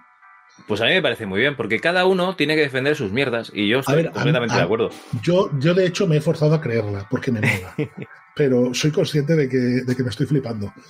De todas maneras, como curiosidad, eh, tanto en la leyenda, había algunos cambios sobre la famosa leyenda urbana y tal, la ubicación de la casa en realidad no está clara, ni siquiera en el juego. Porque si tiras de la documentación del juego, de los comentarios del equipo de desarrollo o de la guía, la casa está en Luisiana, pero por ejemplo en el periódico del juego dice que está en Florida. o sea, es que aquí, nadie, se pone de acuerdo con nada. Bueno, retomemos la historia. Ahora ya estamos en septiembre de 1992. El proyecto está muy avanzado y se dan cuenta que no han preparado animaciones en condiciones para la cabeza y el rostro del protagonista. Que parece que vaya como con un globo con. No, no. de hecho, en, ese momento, en ese momento, la ojos de Weber, sí. En ese momento, la cabeza es literalmente una bola. Y ellos tienen un plan de que parpadeara, de que hiciera no sé qué, de que pusiera caras y tal, pero ya no les da tiempo incorporarlo. Es, es imposible. Porque les están apretando mucho porque esto ya se ha filtrado a la prensa y la gente y han soltado, pues no, esto va a tener tal, va a tener cual. La prensa está muy interesada. Y entonces les dicen desde el estudio que tienen que sacar pantallazos, o sea, imágenes, capturas, capturas de pantalla, urgentemente para pasar a la prensa. Así que Chanfrey, las, las captura y una vez capturadas, las modifica con Deluxe Paint para ponerle una cabeza. Pero cuidado, esta cabeza está menos detallada que la del juego, porque por ejemplo los ojos son simples ranuras. En unas lleva unas patillas y tipo decimonónico muy largas en otras Carby es moreno, en otras no tiene bigote o las dos cosas, o sea, el tío lo hace como le sale. Pero espérate, esto se publica en las revistas de videojuegos. A ver, todos sabemos que cuando un juego está en proyecto, siempre salen imágenes que luego a lo mejor no corresponden con el trabajo final, eso es así. Yo, me, acuerdo de crío ver imágenes de, de, Metal Gear Solid y decir, esto es imposible que una Play 1 lo pueda mover. Y ciertamente era imposible, porque nunca fue así. Pero es que aquí viene lo bueno. Como no aclaran las cosas con el estudio, esto acaba en la parte de atrás de la caja de la primera edición del juego. En Francia, entiendo. No, no, en España, la española también. Si te fijas, hay una captura que dices, si la tienes a mano, verás. No, no, no, no la tengo a mano porque yo no soy una persona que pues, lo tuvo pirata en su día. métete en móvil y verás que hay alguna cosa que no te cuadra. Pero es que no solo eso. O sea, vamos más allá. Es que eh, cuando tú dejas el juego parado, sale el logo, los créditos, la intro, luego lo otra vez el logo, los créditos y salen capturas de pantalla. Pues en el juego, incluso la versión de C creo que todavía queda una, aún quedan imágenes de estas modificadas, que dices, esto no, este no es Carby, ¿quién es este señor? Estoy viendo la parte de atrás del juego, correcto, y, lo que dices tú, no se parece en ninguna de las capturas a la otra, es moreno, sí, sí, es... Es que es flipante. coño, ya, ya, pero es que, este, el juego también está en las capturas de pantalla que sale el juego, no es, no es un slideshow de estos que salen de pantallas. Sí. También salen las pantallas equivocadas que dices, pero esto qué es, macho. O sea, aquí nadie, nadie coordina nada. Bueno, eh, eh, hacia finales de octubre, principios de noviembre de ese año, ya consideran que el juego está, está terminado. Ya eh, el director está ya con, la depresión, está ya histérico perdido. Y entonces Infogrames anuncia antes de lanzar el juego que va a ser el primero de una serie llamada Virtual Dreams. Y dices, oh. Bueno, ya sabes que en aquella época todo lo que fuera 3D era, era realidad virtual. Sí, claro. Y claro, y que van a ser una serie de juegos que tendrán historias, épocas y escenarios distintos, independientes, pero todos con el mismo motor gráfico. Si te fijas en lo que estamos diciendo, en las europeas, incluida la española, en la primera edición del juego hay un marco en la parte superior, como si fuera la verja de la entrada, en el que pone Virtual Dreams. Vale, pues este fue el primero y el último. O sea, no, hubo Virtual Dream para nadie. Hubo Virtual Dream en todo caso. ¿Le puedes tachar la S? Bueno, porque no hubiera más. Esto es un poquito como la historia del Daughter of Serpents, que yo creo que estaría bien traerla otro día, que en teoría iba a ser un sistema de, para realizar juegos, que venía de, de, un juego a su vez de rol y tal, y luego se quedó en el Daughter of Serpents y, ya. Sí, bueno, de hecho, el, de los Baskervilles, ¿no? El, el Daughter of Serpents, por ejemplo, trae un librito en la edición original que trae una partida de rol para arbitrar que es la precuela del juego. Sí, sí, es una pasada. Cuidado. O sea, quiere decir que el Howdown Shadow sí que no tiene estas cosas, pero este sí viene con una cosa y dices, esto, ¿y esto qué es? pero lo que te digo yo, es esa imaginación que tenían de con pocos medios hacer cosas que decías, joder, es que esto está aquí, aquí hay un amor al producto, ¿sabes? O sea, no es una cosa que lo sacamos como churros. Bueno, pues total, el juego ya está acabado y tal, se saca y bueno, como ya sabemos, fue un éxito unánime de crítica, sobre todo la crítica, bueno, lo, lo ensalzó muchísimo y sobre todo también de ventas. Aunque lo que estábamos hablando antes, eh, Bruno Bonell capitalizó la mayoría de, las alabanzas de, la prensa especializada.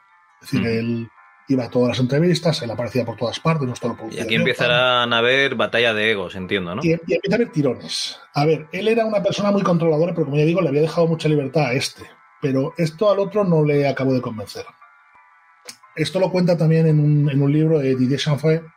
Cuenta que él estaba con la idea, como no le gustaba el ambiente que había en Francia, de trasladarse a la rama estadounidense de Infogrames, que era una empresa llamada iMotion, que los juegos, bueno, si tú ves los Alone de Dark americanos, pues no aparece Infogrames sino iMotion como, como compañía en la parte de abajo. Entonces esta estaba en Los Ángeles y él se quería trasladar allí, pero una mañana Paul de Seneville, que era el fundador de Delphine Software, y entre otras cosas era el manager de Richard Kleiderman, para el que además compuso algunas canciones.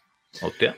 Sí, sí, este tío, este tío hacía, hacía jingles también para los juegos y era músico profesional, hizo muchísimas canciones y ya te digo, era un tío con una carrera. Y además era un tío muy. Dicen que era muy cercano y tal, muy distinto de, de, de Bonelli y tal. Entonces, este aparece una mañana, recoge a la parte principal del equipo en una limusina, se los lleva a comer a un restaurante en lo alto de la torre de la Pac de Die, que es un rascacielos de 45 plantas en forma de lápiz que hay muy famoso en Lyon. Y después de comer allí, los baja porque debajo, de la parte de abajo tiene las oficinas de, de Delphin Software. Y les ofrece carta blanca para trabajar con ellos. Entonces, claro, como ya sabemos, aquel mismo año, eh, incluso también eh, Logan Salmegón, que era eh, el que había trabajado en Draken, en Eternam, Shadow of the Comet, que había sido programador y director técnico, se une a ellos y fundan Adeline Software. Entonces, ya te digo, de la parte principal del equipo. Menudo robo, tío. Es como si, el Madrid va al campo del Barça, ¿no? Al Camp Nou, y, se lleva a los jugadores a comer. Sí, sí, o sea, fue, fue pero, pero visto y no visto. A ver, había descontento, como ya digo, y a nadie le gustaba ese rollo que había en la empresa de que todo tiene que pasar por aquí y tenemos que darle luz verde y, tal. Entonces ya te digo, eh, realmente en Infogrames solo se quedaron Yves Chardot y Fan de Girolami, que luego fueron los principales responsables de Alone in the Dark 2. Pero, la historia acabó así, o sea, acabaron por eso ya te digo que hay dos facciones, los que se quedaron en Infogrames cuentan una historia y los que se fueron cuentan, cuentan otra. Vale. Bueno, ahora vamos a hablar de lo que nos encontramos en la caja del juego, porque claro, este juego sale a la venta y tal, y, tiene mucho éxito, como ya digo. Y bueno, eh, el juego viene, como ya, bueno, todos lo sabemos, en una caja grande, con una portada muy llamativa y un manual bastante detallado. Aquí en España venía en cuatro disquetes de tres y medio, si no me equivoco, y cinco de cinco un cuarto, dependiendo que además eran de estos rojos de Nashua, con las etiquetas de Herbe. Bueno, es que todos, todos los juegos de Herbe venían así, venían eh, el, el disque rojo de Nashua, una etiqueta super crute. Eh, a, veces, a veces tocaban unos grises que solo llevaban la etiqueta buena y esos eran los que molaban. Esos también tocaban. Yo no, de esos no, no toqué. Yo, toqué los rojos. Era, era, una cosa de suerte. Pero y, bueno, y este es que era mecanografiado, tío. Es que dices. No, no, pero es que eso no es lo peor. Lo peor es lo que yo nunca he entendido es si la etiqueta transparenta, ¿por qué metes debajo la etiqueta, esta típica que viene con el disquete? Que se ven los guiones para escribir y las letras para clasificarlos, ¿sabes? O sea... Yo te digo que eso era eh, la etiqueta del copión, o sea, había un tío que, era el copión y lo dejaba todo ahí a pulto en unas cajas y luego la etiqueta buena la, hacían desde, desde, otra oficina. Y, se la pegaban encima, que encima tras, la, buena, la buena que transparentaba, que dices, coño, por lo menos que no se vea lo de abajo, tío, qué cutre es esta, ¿sabes? Pero bueno, la verdad gracia del juego está en dos cosas que lo hacen muy especial. Una es un periódico ficticio que se llama eh, Mystery Examiner, que viene sobrado con una especie de vitola como los puros para la entrega por correo a domicilio, ¿sabes? Y esto, aparte de ser un guiño al juego de rol, pues... Y bueno, es algo que ya se había hecho en otro juego inspirado en las obras de Lovecraft que se llama The Mystery of Arkham Manor, del 87, pero no se había hecho ni con este tamaño ni con este cuidado por los detalles. Es que parecía que te lo habían hecho en el buzón, ¿sabes? O sea, era, era espectacular aquello. Y bueno, si curiosease un poquito por lo que es el periódico y tal, pues tienes una crónica del suicidio del dueño de la casa, un artículo que habla de sus perturbadoras obras como pintor, un poquito el estilo de el retrato de Pickman. Vale. Eh, luego viene un relato de piratas escrito por su padre, que era, se supone que muy aficionado a estas cosas y novelista y tal. Luego tienes un montón de guiños en el periódico a, las armas y los objetos que salen en el juego, que aparecen como si fueran anuncios. Tienes una biografía de Lovecraft, que además viene con una recomendación de sus mejores relatos. y una cosa muy curiosa que es el natalicio del hijo, del hijo de alguien, un tal Benjamin, que es otra de estas cosas por las que en Internet hay verdaderas guerras de saber de quién era hijo aquel niño y tal. Porque claro, han estado investigando y claro, ningún hijo de nadie que se sepa o de los más conocidos del equipo se llamaba Benjamin. Pero claro, que puede haber sido cualquier otra persona del estudio.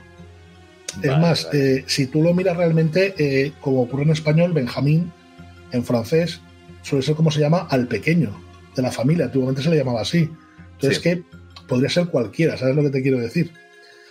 Bueno, la otra cosa estrella que trae es un librito encuadernado precioso en miniatura, que parece como de cuero azul desgastado, con letras doradas, con cuidado, 256 páginas. ¿En serio? Ahí es nada, sí, se las he contado. No, no es verdad, es que vienen, numeradas, he mentido. Pero hay 256 páginas que son las claves para acceder al juego en forma de dibujos de los objetos que vas encontrando. Esto, para el que quería piratearlo, era, era un horror. Yo esto no lo recuerdo. Yo creo que no me pasaron ni, protección del juego, con lo cual ya debía estar pirateado en, la época. Hay, versiones posteriores que directamente ya se lo saltan. Incluso en la primera, en la primera versión, si tú escribes Benjamin Jael Fred, o sea, por Benjamin, el famoso bebé desconocido, Jael de Jael Vagos y Fred de Frederick Gainal, directamente te saltas la protección del juego. Anda. ¿Sabes? pero sí que es cierto que en ediciones posteriores directamente lo eliminaron porque eh, ya salieron sin el libro y sin el periódico. Lo que yo recuerdo de haberlo jugado en disquete, ¿eh? o sea... sí, no, no, incluso hubieron, versiones en disquete que ya no tienen la protección. También ah, yo, yo no soy experto en ediciones españolas, vaya por delante, soy muy pez en ellas, siempre me suelo equivocar. Pero yo he visto por ahí unas versiones que traen una hojita con los iconos dibujados, una hojita impresa, con los iconos dibujados y los números en un solo folio. Vale, digamos que es la versión pirata, ¿no? La versión reducida. supongo que sí. Pero bueno, el tema es que cuando el juego se reedita, que posteriormente también se reedita en CD y tal. Sí, esa es la que tengo yo ahora.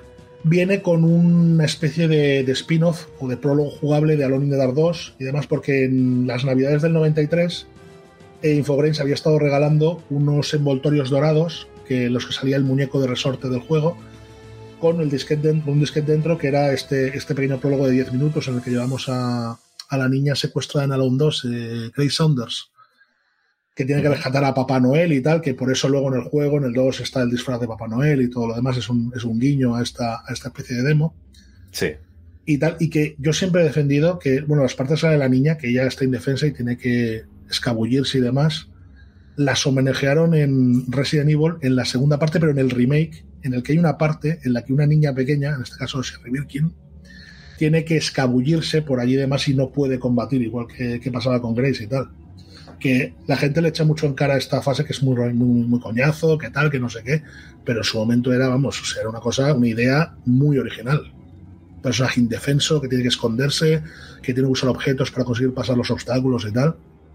Bueno, como ya digo, sacan una edición posterior en CD-ROM y esta ya traía voces digitalizadas para lo que era el, narrador que leía los documentos y las presentaciones de los personajes y también una versión digitalizada de la banda sonora del juego. A ver, este, este doblaje, sobre todo en inglés, está muy criticado. Muy criticado. Dicen que es muy malo, que tal. Yo voy a romper dos lanzas. Lo primero es que el nivel de calidad que tiene, para bien o para mal, es el nivel de calidad que solíamos ver en el doblaje de principios de los 90. Eh, aquí... en España hemos visto personajes horribles. Sí, sí, no, sí. Yo que casi te prefieres que estuviese en, un idioma que no entiendes, ¿no? Directamente. Yo, yo en Darkseid aún tengo grabado lo de, tú escritor, yo soy abogado. Yo lo escuché una vez en español y dije, ¿qué es esto? Darkseid es que, tío... ah, vale, vale, vale, Darkseid, perdona, perdona. Pensaba que estabas diciendo Dreamweb. Que en Dreamweb, por ejemplo, las voces del protagonista me encantan, la voz que tiene el tío, pero el resto de voces, tío, son horribles. Yo ya digo, a veces he puesto doblajes españoles y en su momento me dejaron juegos españoles para porque tenés la curiosidad de decir, hostia, que hablan en tu idioma, ¿sabes? Y uff, hay cosas, en cambio, por ejemplo, a mí, y es algo que se me echa mucho en cara también, como siempre, a mí me encanta el doblaje español de Green Fandango. Me parece muy superior al doblaje inglés. Me gusta mucho más, pero mucho más. Le, lo noto más, mm, más involucrado al doblador, no sé, me gusta más. Eh, noto, le noto más vida, ¿sabes? Bueno, la segunda lanza que iba, eh, que iba a romper es que el doblaje en francés del juego es una pasada. Una pasada. Está muy bien doblado. Supongo que, por lo típico, pusieron cuidado para lo suyo y, y que te den morcilla, ¿sabes? Al resto, pues... Hombre, a ver, no, nos vamos a engañar, o sea, realmente eh, donde iban a vender es en el mercado británico, que es en lo que se, exportaba, y en, y en, el mercado francés, eso está sí, claro, es, evidente. Pues nada, y esto es, esto es lo que hemos lo que lleva el juego dentro y tal. Ahora, si quieres, podemos hablar lo que habíamos dicho, eh, un poquito de los personajes, de cómo comienza cada uno, por no hacer spoilers más que nada, porque seguro que queda gente que no se lo ha pasado o que igual hasta ni lo conoces, ¿sabes? Decir, que no, te, no te preocupes, yo en un, en un videojuego del año 92, 93... Sí, sí, eso, eso dice todo el mundo, pero luego siempre hay 5 o 6 que dicen, anda, que desde luego... Sí, eso me, mira, eso me pasaba a mí, el tema de spoilers, yo soy muy, muy anti-spoilers, eh, de escucharlos, no decirlos, ¿eh? Y, y, eso me pasaba a mí, por ejemplo, con la saga Silent Hill, que es una saga que que jugué al 1, el 2 he jugado un poco y el resto, pues por encima para probar y nunca, nunca me los ha pasado, ¿vale? Y, la gente de Jugad Malditos Jugad, eh, Tony, eh, Tony Maldito, ¿no? Que, es un colega de la casa, eh, hicieron un especial de, Silent Hill y digo, no lo voy a escuchar, no lo voy a escuchar. Y luego pensando, pues si no los he jugado en, en 20 años, pues igual los juego de aquí otros 20, ¿no? Cuando me jubile, pues venga, voy a escucharlo. Y lo escuché y punto. O sea, realmente, si no has jugado este juego, la próxima vez que lo vayas a jugar, igual ya ni te acuerdas de, este programa.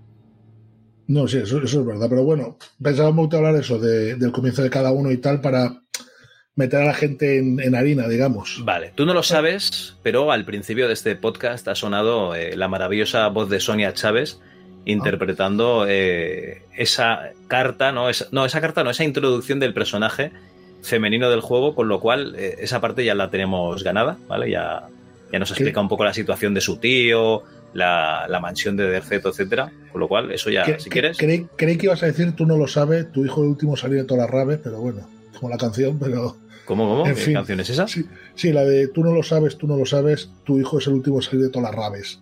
Se fue una rey, pero vamos, lo pronuncia pues eso, en plan campechano. Ah, ¿y esa canción de quién es? Porque tiene buena pinta. Búscalo. No vamos a entrar ahí porque es un lado muy oscuro. A ver, eh, realmente, bueno, eh, el personaje, curiosamente, el personaje que menos importancia le dan y que menos repercusión ha tenido en la saga es el que tiene el trasfondo más amplio. Si habéis escuchado la intro, la, de, la de Emily lleva muchísimas más pistas, pistas útiles para el juego, ya directamente en la intro, que, la de Carmi, que solo tiene el tema de revisar el, piano. Que mires el piano, correcto, sí, sí. Entonces, ya te digo, eh, realmente, y la historia realmente del juego es la historia de su familia, o sea, debería ser el personaje principal porque está totalmente involucrado. El otro lo que viene es a mirar un piano porque se le ha pedido una, una, cliente suya, además una anticuaria, Gloria Allen. Entonces, ya te digo, y realmente, luego el personaje, lo dicho, es el que ya no tiene ninguna trascendencia posteriormente. Eh, realmente, eh, si no me equivoco, sí, ha habido dos, dos generaciones de familia que han vivido en esa casa y ya ha tenido una relación muy, muy cercana con su tío. Es decir, toda la historia comienza en realidad para ella en 1875, 1895, y en esos 20 años eh, su abuelo, Howard Harwood, que es un apasionado de la historia de la piratería, como ya hemos dicho, o sea, que tenía la casa llena de, de latas de desberratín, pues compra y reconstruye. se, entra, bien. Compra y reconstruye. Eh, tiene, la casa forrada en princos, ¿no? Amante de la piratería, tiene, madre. Tiene latas, amante de la piratería, tiene, tiene latas. Pues él compra y reconstruye casi desde los cimientos una vieja mansión que se había levantado en 1818 y que se llama Derceto, la, la mansión del juego. Entonces, bueno, nos cuenta que la casa había sido incendiada durante la Guerra Civil Americana. Por algo sería, por algo sería. De hecho, es curioso porque el dueño teóricamente era un, un ferviente sudista y no solo muere entre las llamas, sino además antes de morir, un capitán de la Unión le dispara varios tiros, ¿sabes? Entonces, bueno, luego surgen rumores alrededor de la zona que hablan de una plantación con fama, con fama de ser la más fértil de, la región, pero también de tratos crueles, de torturas, de rituales haitianos, magia negra. Incluso se cuenta que los esclavos saltaron a las llamas para intentar salvarle y acabaron muriendo con él. Con lo cual dices, coño, pues qué, bien todo, ¿no? esto, esto parece muy atractivo y tal. Esto está muy bien. Tiene, mucha luz, ¿sabes? Me, la voy a, voy a, voy a comprarlo porque me gustan las cortinas de las ventanas, ¿no? Pues sí. Este hombre muere y entonces su hijo, que es Jeremy Harwood, que es el que aparece en la intro mencionado, que es un pintor que tiene una especial sensibilidad hacia lo sobrenatural, pues es el heredero de la casa. Se muda allí, como ya hemos podido escuchar, pues eso, empieza a curiosear entre los libros de ocultismo de la biblioteca, empieza a sufrir pesadillas cada vez más horribles, empieza a pintar obras cada vez más desquiciadas, que es lo que tienen las mudanzas, que estresan mucho. Y entonces, a medida que la cosa empeora, pues él empieza a leer los diarios de los anteriores habitantes de la casa y descubre qué es lo que está pasando allí y comprendiendo que no va a poder escapar, pues decide ahorcarse. Entonces aquí es donde entra Emily en juego, que estaba muy unida a él y demás.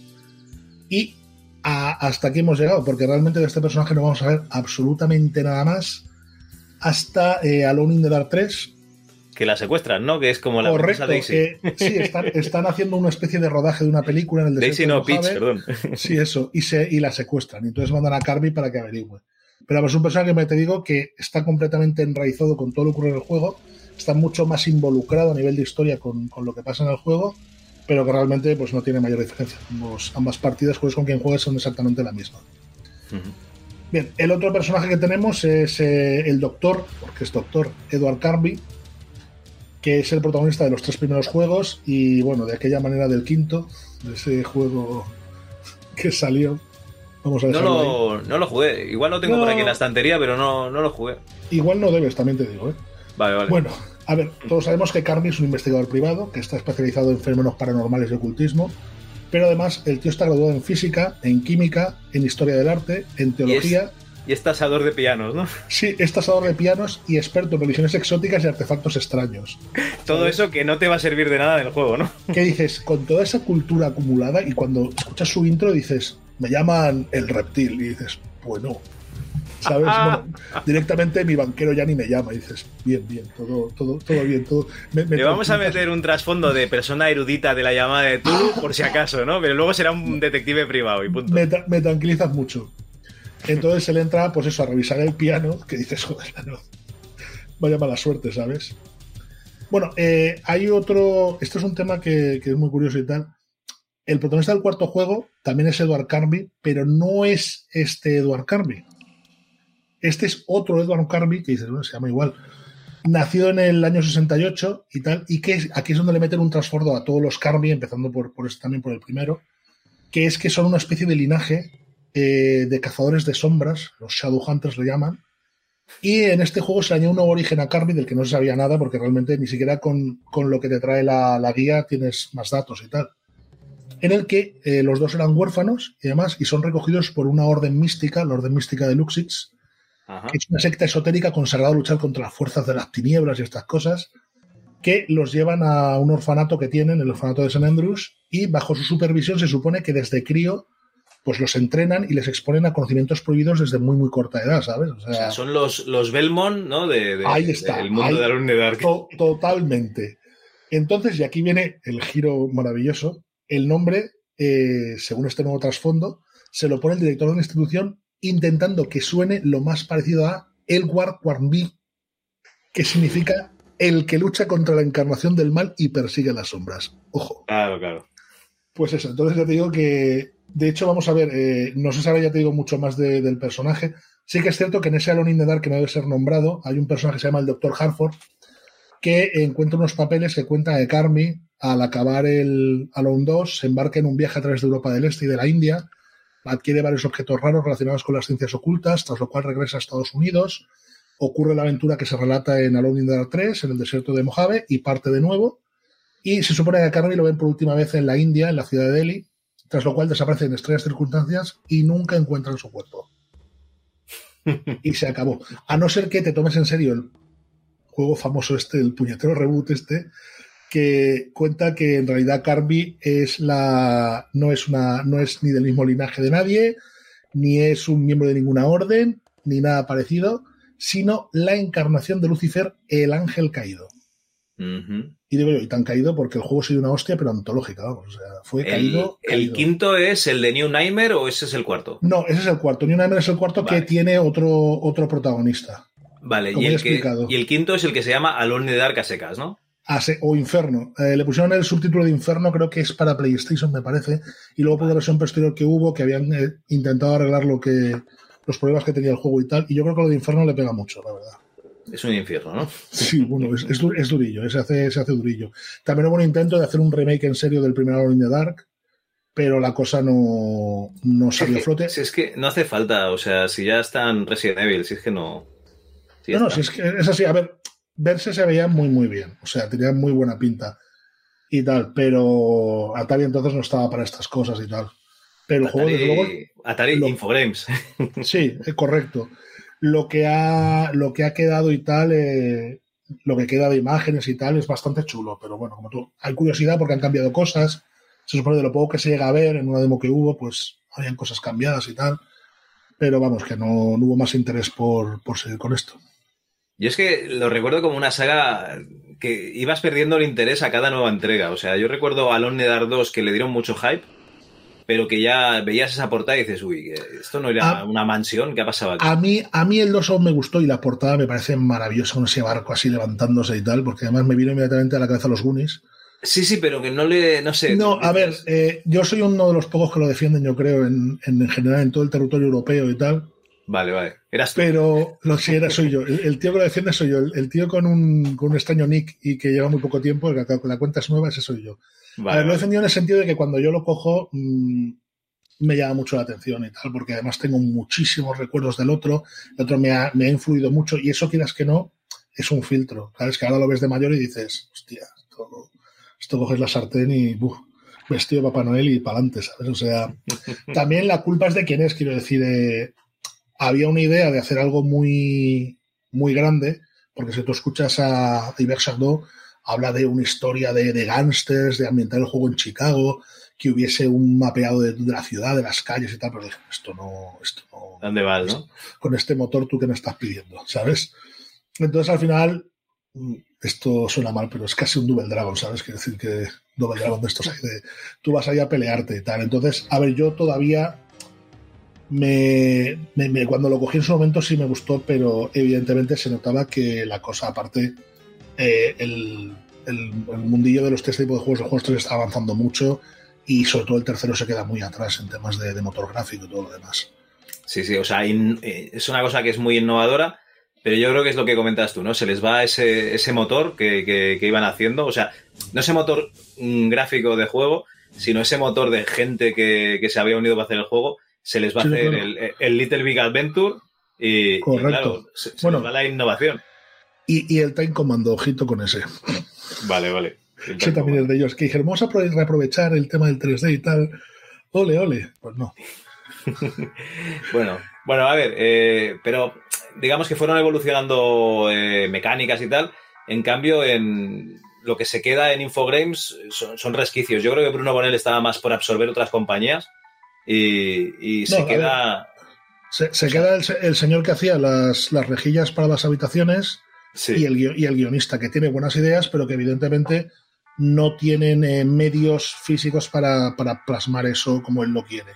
Por lo menos tal y como él lo cuenta. ¿Sabes? Entonces, claro. Y, una cosa muy interesante que has dicho tú, ¿vale? Es, eh, sí, hay un equipo de desarrollo, pues son dos o tres artistas en 2D, eh, un par de artistas en 3D, eh, un guionista, mm, dos personas encargadas del proyecto, como quien dice, y ya, ¿vale? O sea, entre, entre 10 personas se lo comen. Tú métete en los créditos de los Resident Evil, ¿no? De los primeros, de los tres primeros, y mira a ver cuánta gente hay ahí les da tiempo a meter una canción de siete minutos, quiero decir que, joder, hay, gente, hay gente, ¿sabes? Quiero decir que, no, no, o cógete yo que sea un Final Fantasy, pero es que los japoneses funcionan así. O sea, aquí buscamos el, a lo mejor tener que tardar más en terminar un producto, pero que lleve tu nombre, que, que no se reparte, digamos, la fama entre mucha gente y ahí les da todo igual, quiero decir que ahí es la gente trabaja toda en la, misma dirección y ya está es el producto, es la casa, es, la, empresa, la, empresa que es como tu padre, ¿sabes?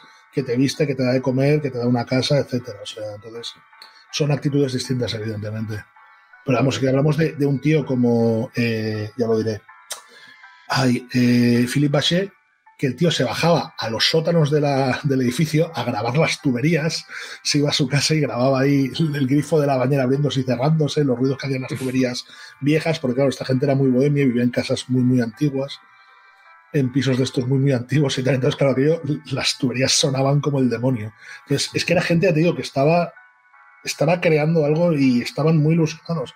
Ellos estaban hasta, hasta el final del desarrollo en los últimos meses estaban pensando que iban a hacer algo completamente revolucionario. A ver, y en mi opinión es así, o sea, fue un juego que... No, no, no, lo fue, lo fue. Yo no tengo, no tengo ningún tipo de duda de que, de que revolucionaron completamente las mecánicas y por eso las mecánicas, eh, la manera de hacer un juego y tal, la manera como entendíamos el movimiento de un personaje y las interacciones con el escenario, eso está ahí. Correcto.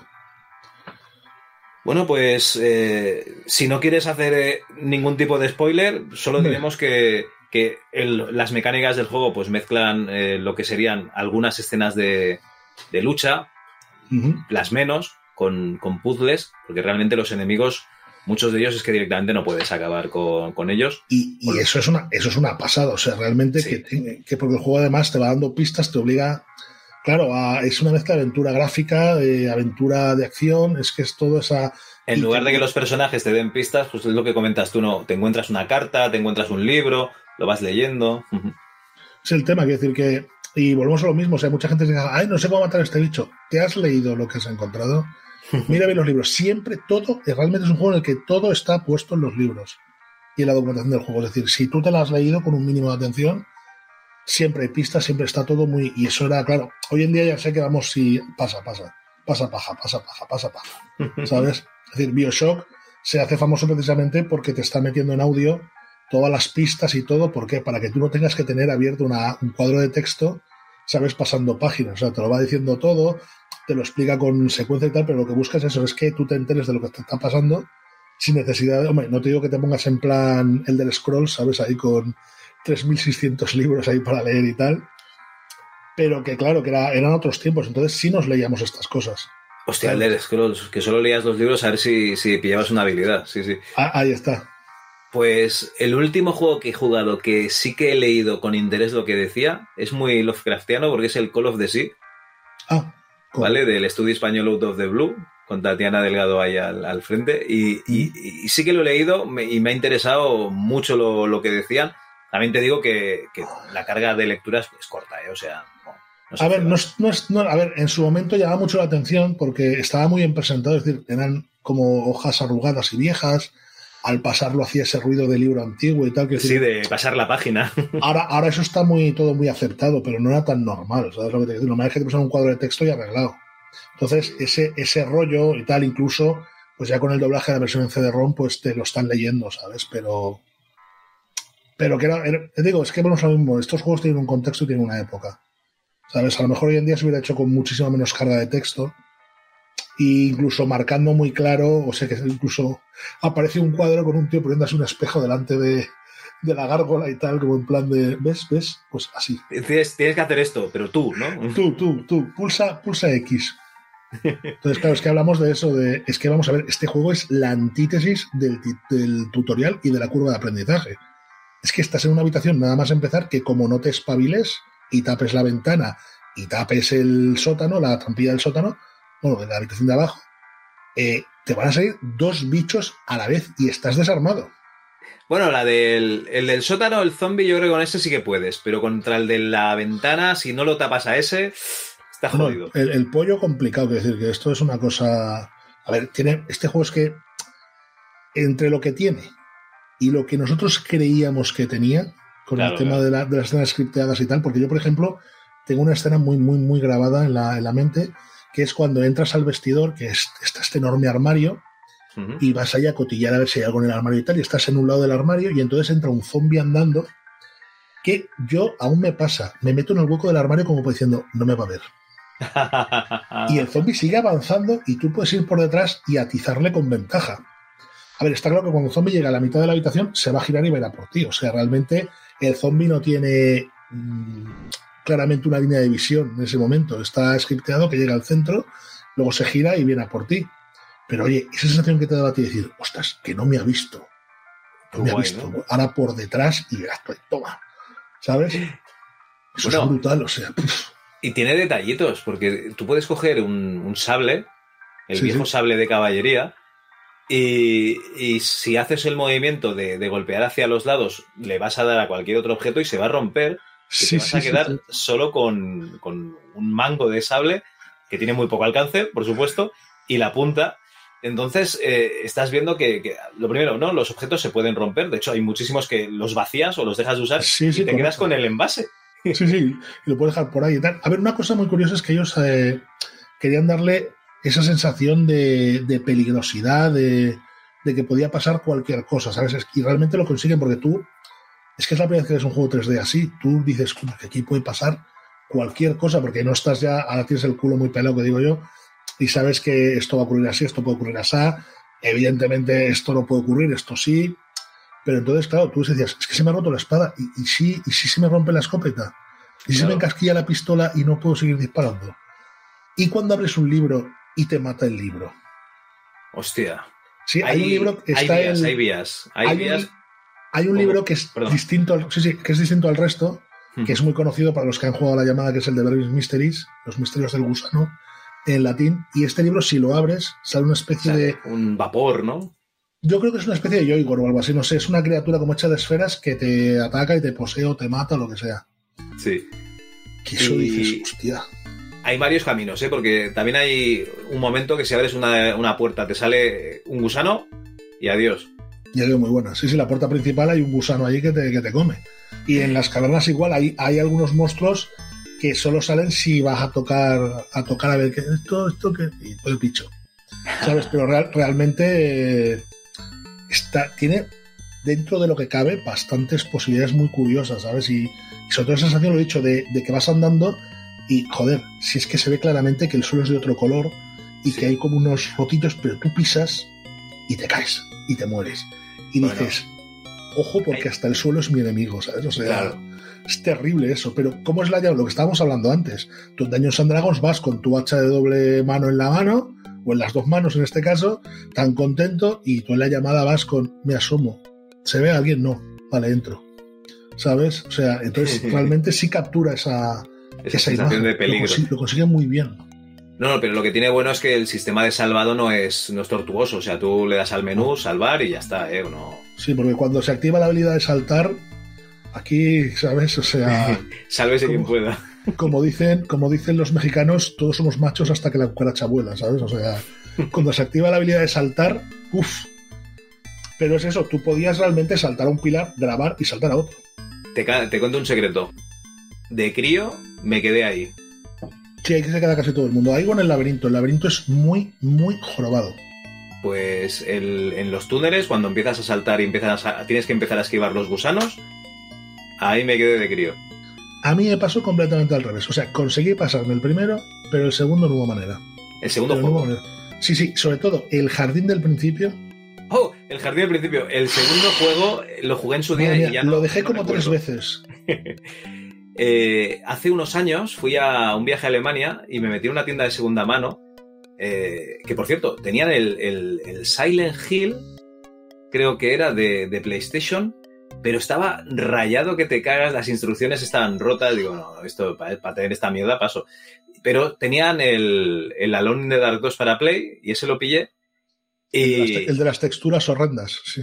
Pero horrible, sí, sí. Pues en el jardín ese a la que empiezan a sacar las Thompson y te, y te acribillan, yo digo, uy, pues no paso de aquí. Y ahí se quedó. O sea, es que, es que el tema es, o sea, eh, dices, ¿por qué esas texturas? Es que ves a Carmi y parece un ahogado, Nacho. Dices, hostia, esto. Esto es como. Bueno, a ver. Poco interés, a lo mejor. A, veces las versiones de consola tienen cosas mejores, cosas peores. A la de 3D se le da mucha caña porque es ligeramente inferior, pero el tema de que el correr vaya en un botón aparte, ojo, eso es una ventaja muy grande, ¿eh? Hostia, eso me ha pasado con el. Yo, yo este lo, estoy jugando con el K62. Sí. Y claro, la, velocidad del CPU es superior a los ordenadores de la época y el motor no, está programado para eso, ¿vale?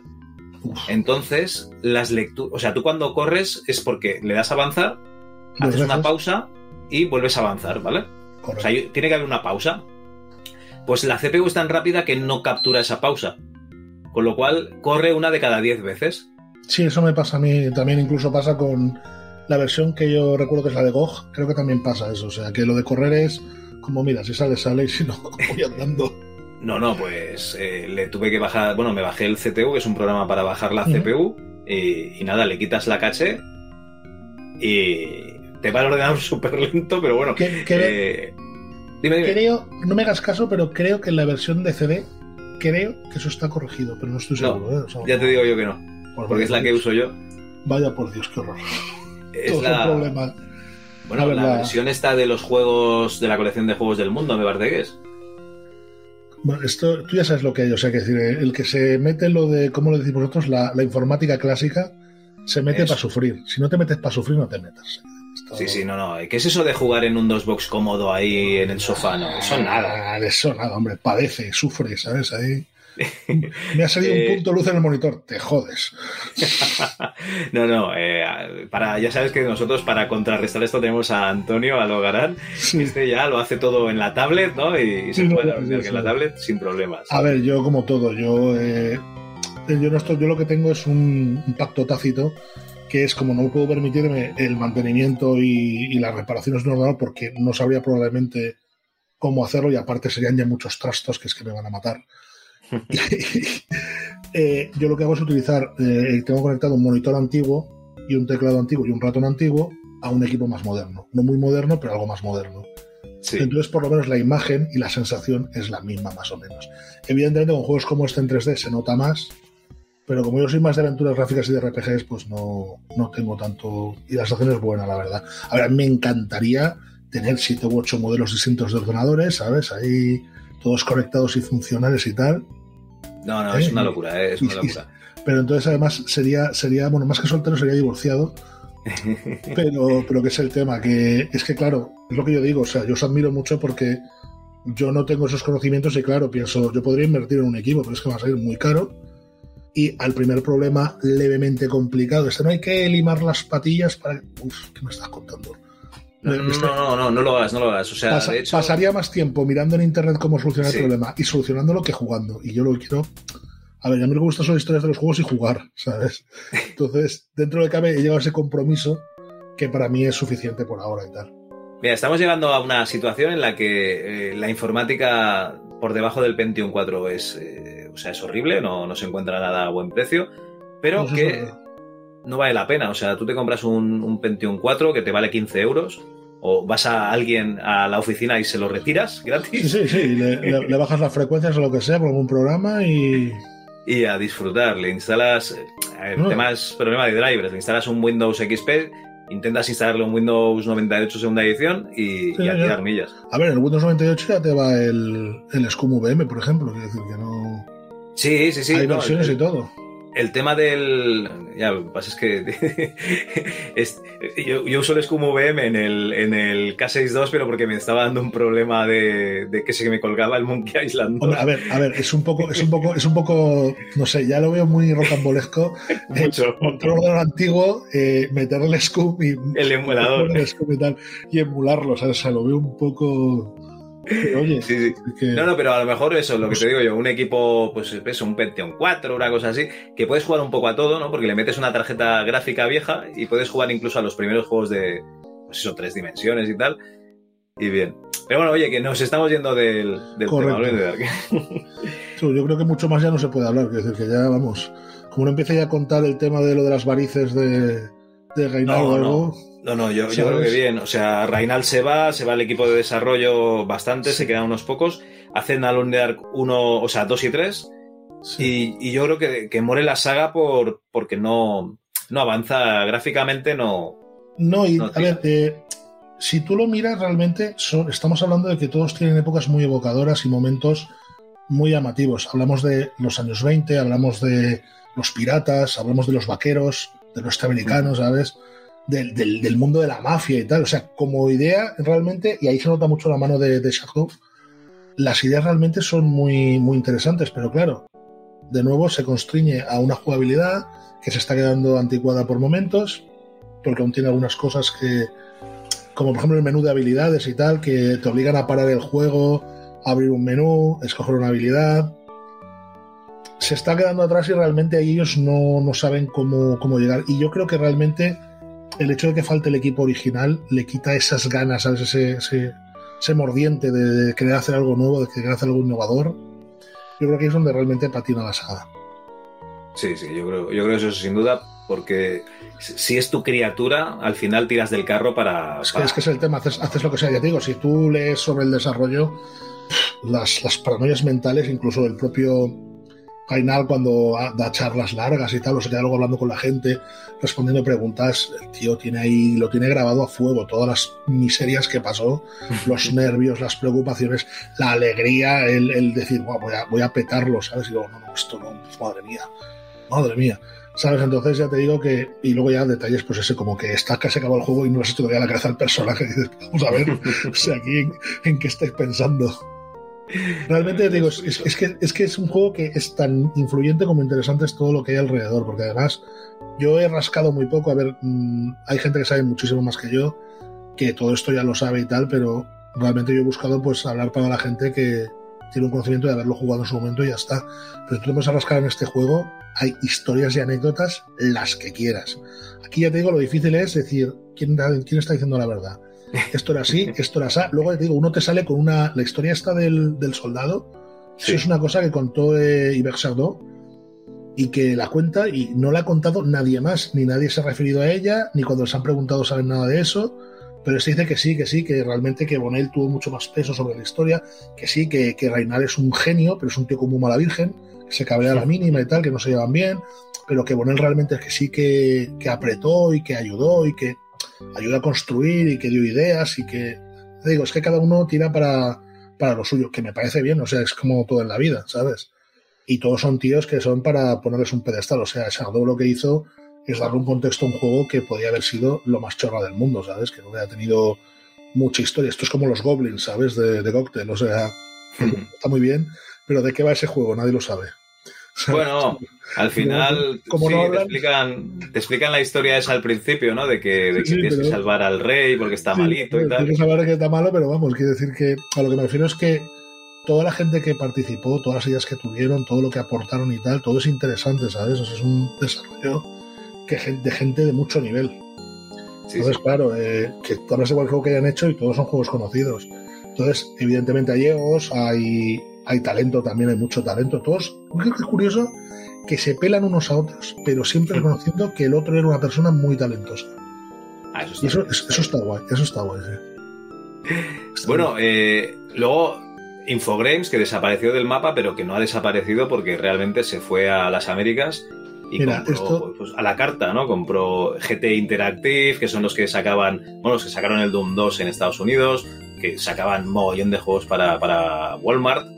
Compró Atari, compró, si no me equivoco, la- las divisiones de, de, de juegos de ordenador de, de Hasbro y MB y todas estas. Bueno, si realmente, o sea, aquello, aquello ha sido un holding empresarial. Lo que pasa es que, claro, todos echamos de menos, pues eso. Que vuelva, que vuelva Silmarils, por ejemplo. Yo lo echo de menos. Es decir, que yo echo de menos esa empresa tan francesa, que decir, que tenía esos juegos tan particulares con. A ver, a- no, no todo el mundo, porque una. Creo que era Iber Chardol que contaba una anécdota de que una vez un chaval le había dicho que. Le había dicho que él era el guionista del juego y le dijo, pero si, si este juego es americano, ¿cómo va a ser tu guionista del juego? ¿Sabes?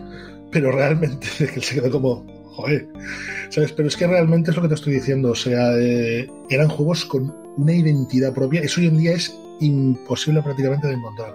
Juegos con Mm, identidad propia de... de- sí. Indie, algo a ver, indie. a ver, sí, los indies sí, pero me refiero que empresas grandes tengan juegos con una identidad tan propia o tan decir, hostia, esto es un juego francés, esto es un juego americano, esto es un juego tal, esto no sé qué. Yo Pero creo era, que era eso- la estética, ¿eh? se ha- era se esos gráficos. Ujú. Sí, sí, yo creo que se ha diluido un poquito y tal, quiero decir que, ¿sabes? O sea, también es la forma de, de enfocar las historias, o sea, eh, es curioso porque, claro, son historias que tú realmente luego las ves y dices, hostia, es una historia muy seria, ¿sabes? Pero al final no deja de ser un tío que va por una mansión pegando escopetazos a zombies, ¿sabes? O sea, el, el que en realidad en vez de verlo así lo viéramos como de la otra manera, como un hombre que está allí encerrado, que ha ido allí a otra cosa y de repente se encuentra con, con el horror sobrenatural y tiene que salir con vida como sea y no puede salir por la puerta, a no ser que acabe con la amenaza que hay en la casa y tal. Yo cuando, realmente cuando vas a los subterráneos, ¿sabes? Digo, "Hostia, esto, esto, esto no es la casa ya, ¿dónde, dónde estamos? ¿Qué es esto? Es un gusano gigante y tal, ¿sabes? O sea, todas esas cosas. Bueno, a ver, algo intuyes porque cuando te matan, en algunas de las ocasiones hay una Sí. animación de un de una No, y- y además- que te agarra. Ade- Además se habla de eso, de que realmente cuando el, el fundador de, o sea, cuando el constructor de la casa la construye, en realidad no construye la casa por tener una casa, sino que es una red de túneles que se unen con una caverna de estas prehumanas en la que habita una, un ser y tal, y que realmente lo que estaba buscando, entonces tienes pistas, ¿sabes? De lo que, de lo que va a pasar. Pero tú eres un crío y dices, ¿qué es esto? En mi casa, en el sótano, hay moho, huele mal, hay botes de pintura, ¿sabes? O sea, no hay, no hay gusanos gigantes, hay ratas, eso sí, cucarachas, pero ¿Hay, al- hay algún juego de, de PlayStation del abuelo, ¿no? exactamente, que sí, pero dices, esto, esto no, esto no es, ya te digo, es que era tan, tan especial, macho, que no sé. Ya te digo. No, no, no, a ver, desde luego, no hay que desmerecer al juego, ¿eh? simplemente hablamos de él eh, mm, en contexto, o sea, Sí, no, eso es evidente, espectacular, espectacular es en su día. Esto, pero esto pasa así, o sea, hoy en día, pues la gente se quita el sombrero con, con yo que sé, con Last of Us o con Witcher 3 o con el que sea, y dentro de unos años, pues dirán, esto, a esto jugabas tú, y te mirarán con, con desprecio tus nietos diciendo, a esto jugabas tú. No lo Ah, sé, yo creo que estamos en una categoría en la que, por ejemplo, ¿eh? o sea, es lo típico, te vas a encontrar, o sea, imagínate, eh, encuentras una, una cámara de una pirámide que no se ha abierto, ¿vale? Sí. Y empiezan a salir ahí artefactos. Y muchas cosas del mundo de los videojuegos se están empezando a, a- a redescubrir, ¿no? ¿Qué es lo que te gusta a ti? El, tipo, el tema de la arqueología y tal. El, el, el- eso, eso, el rascar, el- la mugre. Rascar la, La mugre. Y, y claro, lo que tú tenías la concepción de las mierdas que leías en Micromanía, ¿no? Pues el equipo de desarrollo, qué tal, qué bonito, jiji, jaja. ¿no? Y luego resulta que, que se llevaban a morir, eh, que hubo. X versiones, que a lo mejor sale una que no había salido a la luz, y todo eso es súper bonito. Y, y, bueno, y Micromanía, que tú la tienes ahí en un pedestal y luego hay cada invent que dices, bueno, macho, esto, esto qué es, ¿sabes? Pero O eso es sea, con todos, porque eh, yo eh, todavía no era, acabado, era- ¿no? era que no había medios, tú no podías mover a Sí, un tío sí, sí. a Estados Unidos a entrevistar a Roberta Williams o a Ron Gilbert o a Tim Schafer, a Tim Schafer, ¿sabes? Y decir, ah, pues manda a este tío y que esté allí un par de días por allí y tal con este otro tío tal, lo lleva a comer y no, entonces claro, Radio Makuto, tío, ¿sabes? O sea, Sí, o el, cuela- fax, o el fax de propaganda que le enviaban o cualquier cosa. Sí, sí. Sí, claro, evidentemente. Es. Pues yo me estoy acabando ahora eh, Zona 84 de Tutorial to y, y, claro, empiezan a salir anuncios de, sí, la nueva película de, de yo qué sé, de Vampirella. Y dices, pero si no ha salido una película de Vampirella nunca, ¿qué, qué, me estás contando? ¿Qué es, esto? En, cambio, ¿ves? en cambio, de Lonely Dark salieron dos películas, pero como que mejor que se hubieran quedado. Solo vi una y, y, pues no, y no, recuerdo nada, o sea que todo bien. Pues ya, ya, has visto una, ya has visto una más que yo. Porque vamos, yo vi la pinta y dije, no, no. Pues míratela, míratela, es interesante, es interesante. No, porque, porque no, porque tengo otras cosas que hacer, como ir al callista y tal, ¿sabes? O sea. Lavarme el pelo. Sin, anestesia. ¿Sabes? Vale. Me voy a poner una hernia sin anestesia, me apetece más. ¿Sabes? En fin. Es que ya además ves ahí y dices, bueno, uf, esto no va a acabar bien. Esto no, va a acabar bien. Ya no empieza bien. Pues bueno, Oye, señor Reyes, muchísimas gracias por haberte pasado por aquí. A mí me ha encantado la historia que nos has contado de Alone in the Dark. Un, placer, la verdad es que me lo paso muy bien. El placer es todo nuestro, el mío y de, los oyentes, oyentas, eh, quien haya al otro lado. Y, oye, yo te emplazo a, oye, que esta es tu casa y que se puede repetir esta experiencia en algún momento, cuando te apetezca a ti y sobre el juego que te apetezca a ti, siempre que sea de, de MS2 o de otro sistema, pero ya en rigor y criterio no sé, todo dependerá de que la gente no se ponga ahí a decir, vaya mierda el gilipollas este contando ahí sus, sus movidas, menudo rollo, tostón, tal, dependiendo de la reacción popular. No te preocupes, en los floppies es que directamente no, no, no comenta nadie, o sea que no. Ah, excelente. A ver, yo antes lo hacía, pero uf, me estoy poniendo otra vez al día porque tiene una temporada que no he podido escuchar nada, pero nada, o sea. No te preocupes. Y, si esto lo hacemos, si esto lo hacemos por amor al arte y porque nos gusta. Ah, bueno, menos mal. O sea que no, pero ¿y lo que habíamos hablado de dinero? No.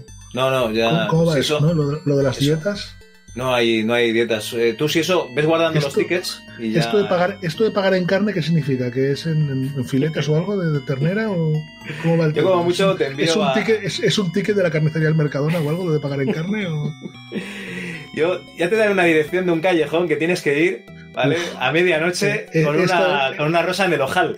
He estado, he estado en tantos callejones con el ojal. Bueno, lo del ojal no lo puedo contar, pero, pero en tantos callejones oscuros que. Bueno, vamos a dejarlo aquí, que esto ya empieza a ser una historia de, antes, de que se vuelva, antes, de que se vuelva turbio. Sí, sí.